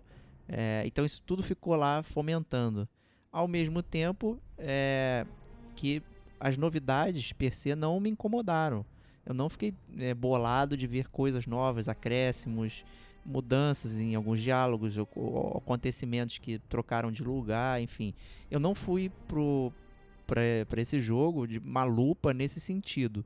Porém, é, nem o sistema de batalha me incomodou muito especificamente. Chegou um momento que eu consegui me divertir. Chega uma hora que ele tem mais opções e você consegue brincar e se divertir.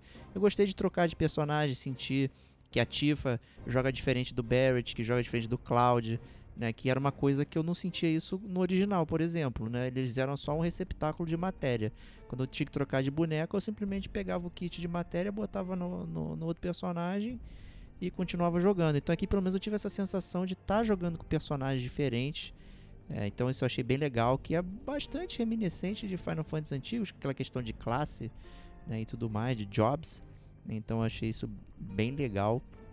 É, a música maravilhosa, é, a, música adaptativa, então você vai andando, ela vai trocando, tem arranjos diferentes da mesma música na- nos cenários e tal. Achei isso fantástico, foi bem legal.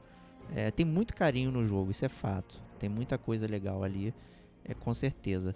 Mas é, me incomodou é, algumas coisas de história, como furo de roteiro, né, falta de storytelling, é, sabe? Isso pode ter sido claramente impactado pelo desenvolvimento do jogo que veio né, de um terceirizado e depois voltou para Square. Então imagino que os planos originais deviam ser um, virou outro e tal. E tem coisas assim que são meio que inaceitáveis, sabe? De, de narrativa. Por mais que mistérios sejam legais, eles precisam ser apresentados de uma forma que seja um mistério de verdade, não simplesmente um negócio jogado lá que leva a gente, né, tipo, what the fuck, né? O que que eu, o que que eu tava vendo aqui?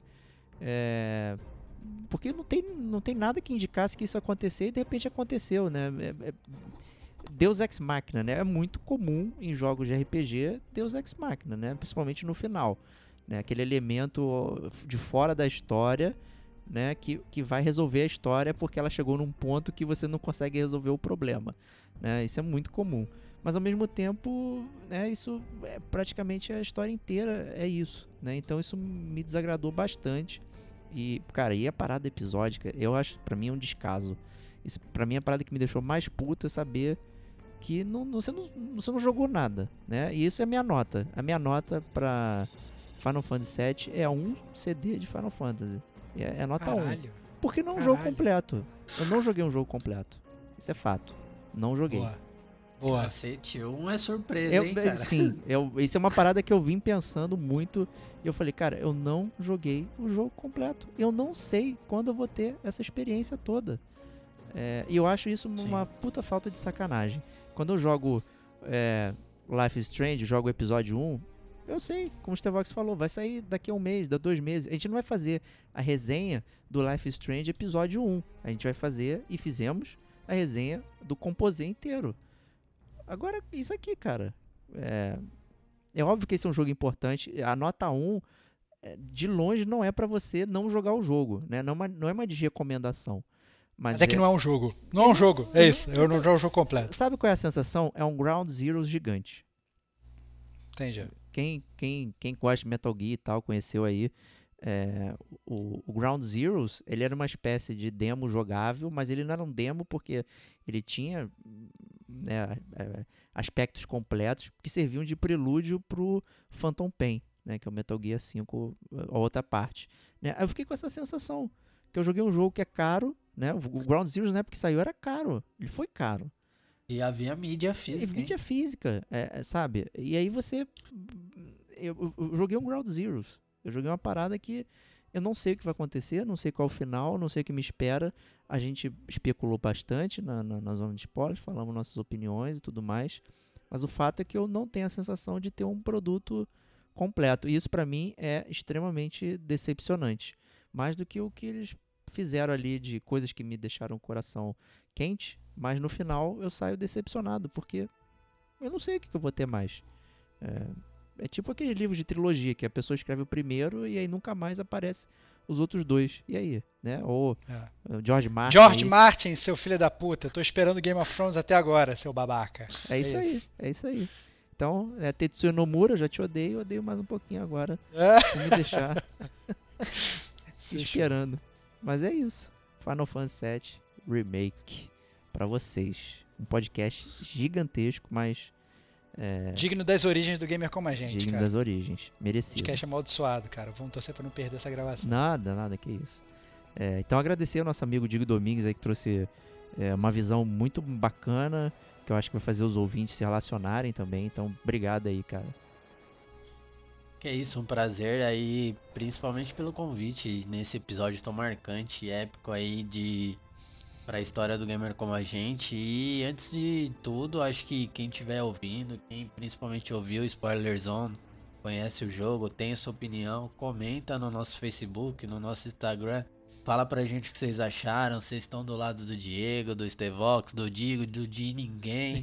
Dá a sua opinião Boa, lá, manda, boa. manda cartinha pra gente. Manda e-mail. manda um gamer, como a gente, gamer como a gente, arroba gmail.com. Isso aí. É isso, manda um e-mail, deixa a gente saber, cara. A gente tá bem curioso e a gente quer discutir sobre isso também. Então, manda um, manda um recado pra gente. E por fim é isso, agradecer mesmo. Um abraço pra todo mundo que ficou com a gente nesse episódio. Foram quase três horas aqui. Mas é Final Fantasy, né, cara? A gente tem que ter um grind aqui de qualquer forma. Não, vale- é isso. Valeu. É, eu, eu não, vou, não, vou, não vou nem agradecer nada. Minha, minha presença aqui, com certeza, é, é- é- é- é mais que obrigatória, né? Tinha que fazer parte desse podcast, né? Podcast de um jogo que, na verdade, a origem dele, pelo menos, faz parte da origem da minha amizade com o Diego. Então, óbvio que, que é muito importante. Mas a grande verdade, inclusive, a gente estava até planejando, né, Diego, uma- mudar a música de abertura do nosso podcast, que é a Sim. mesma desde o primeiro Final Fantasy para pegar e usar, passar a música do remake. Mas a verdade é que eu acho isso muito injusto. É, a gente pode até mudar para esse episódio, mas eu acho muito injusto mudar para sempre, porque claramente esse jogo não representa o jogo que representa, que é o Final Fantasy VII pra gente, que representa o gamer como a gente. A, pró- que a sua própria nota comprova essa teoria, entendeu? Então acho que seria injusto com nós mesmos. Entendeu? Então é isso Essa aí. minha então não vou mudar nada, não. É isso opinião. aí. Essa é a minha modesta opinião, cara. Mandou bem. Mas é isso, tamo junto aí e foi bom pra caramba e a gente se vê na próxima semana. É isso aí, galera. Então, a gente se vê na próxima semana. Um grande abraço e até lá.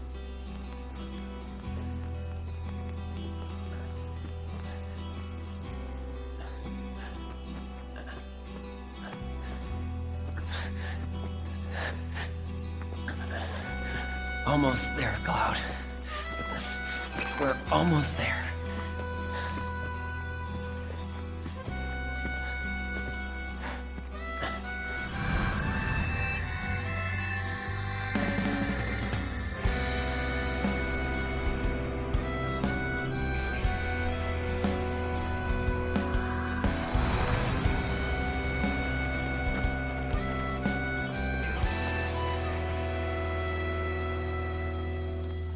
Miss it.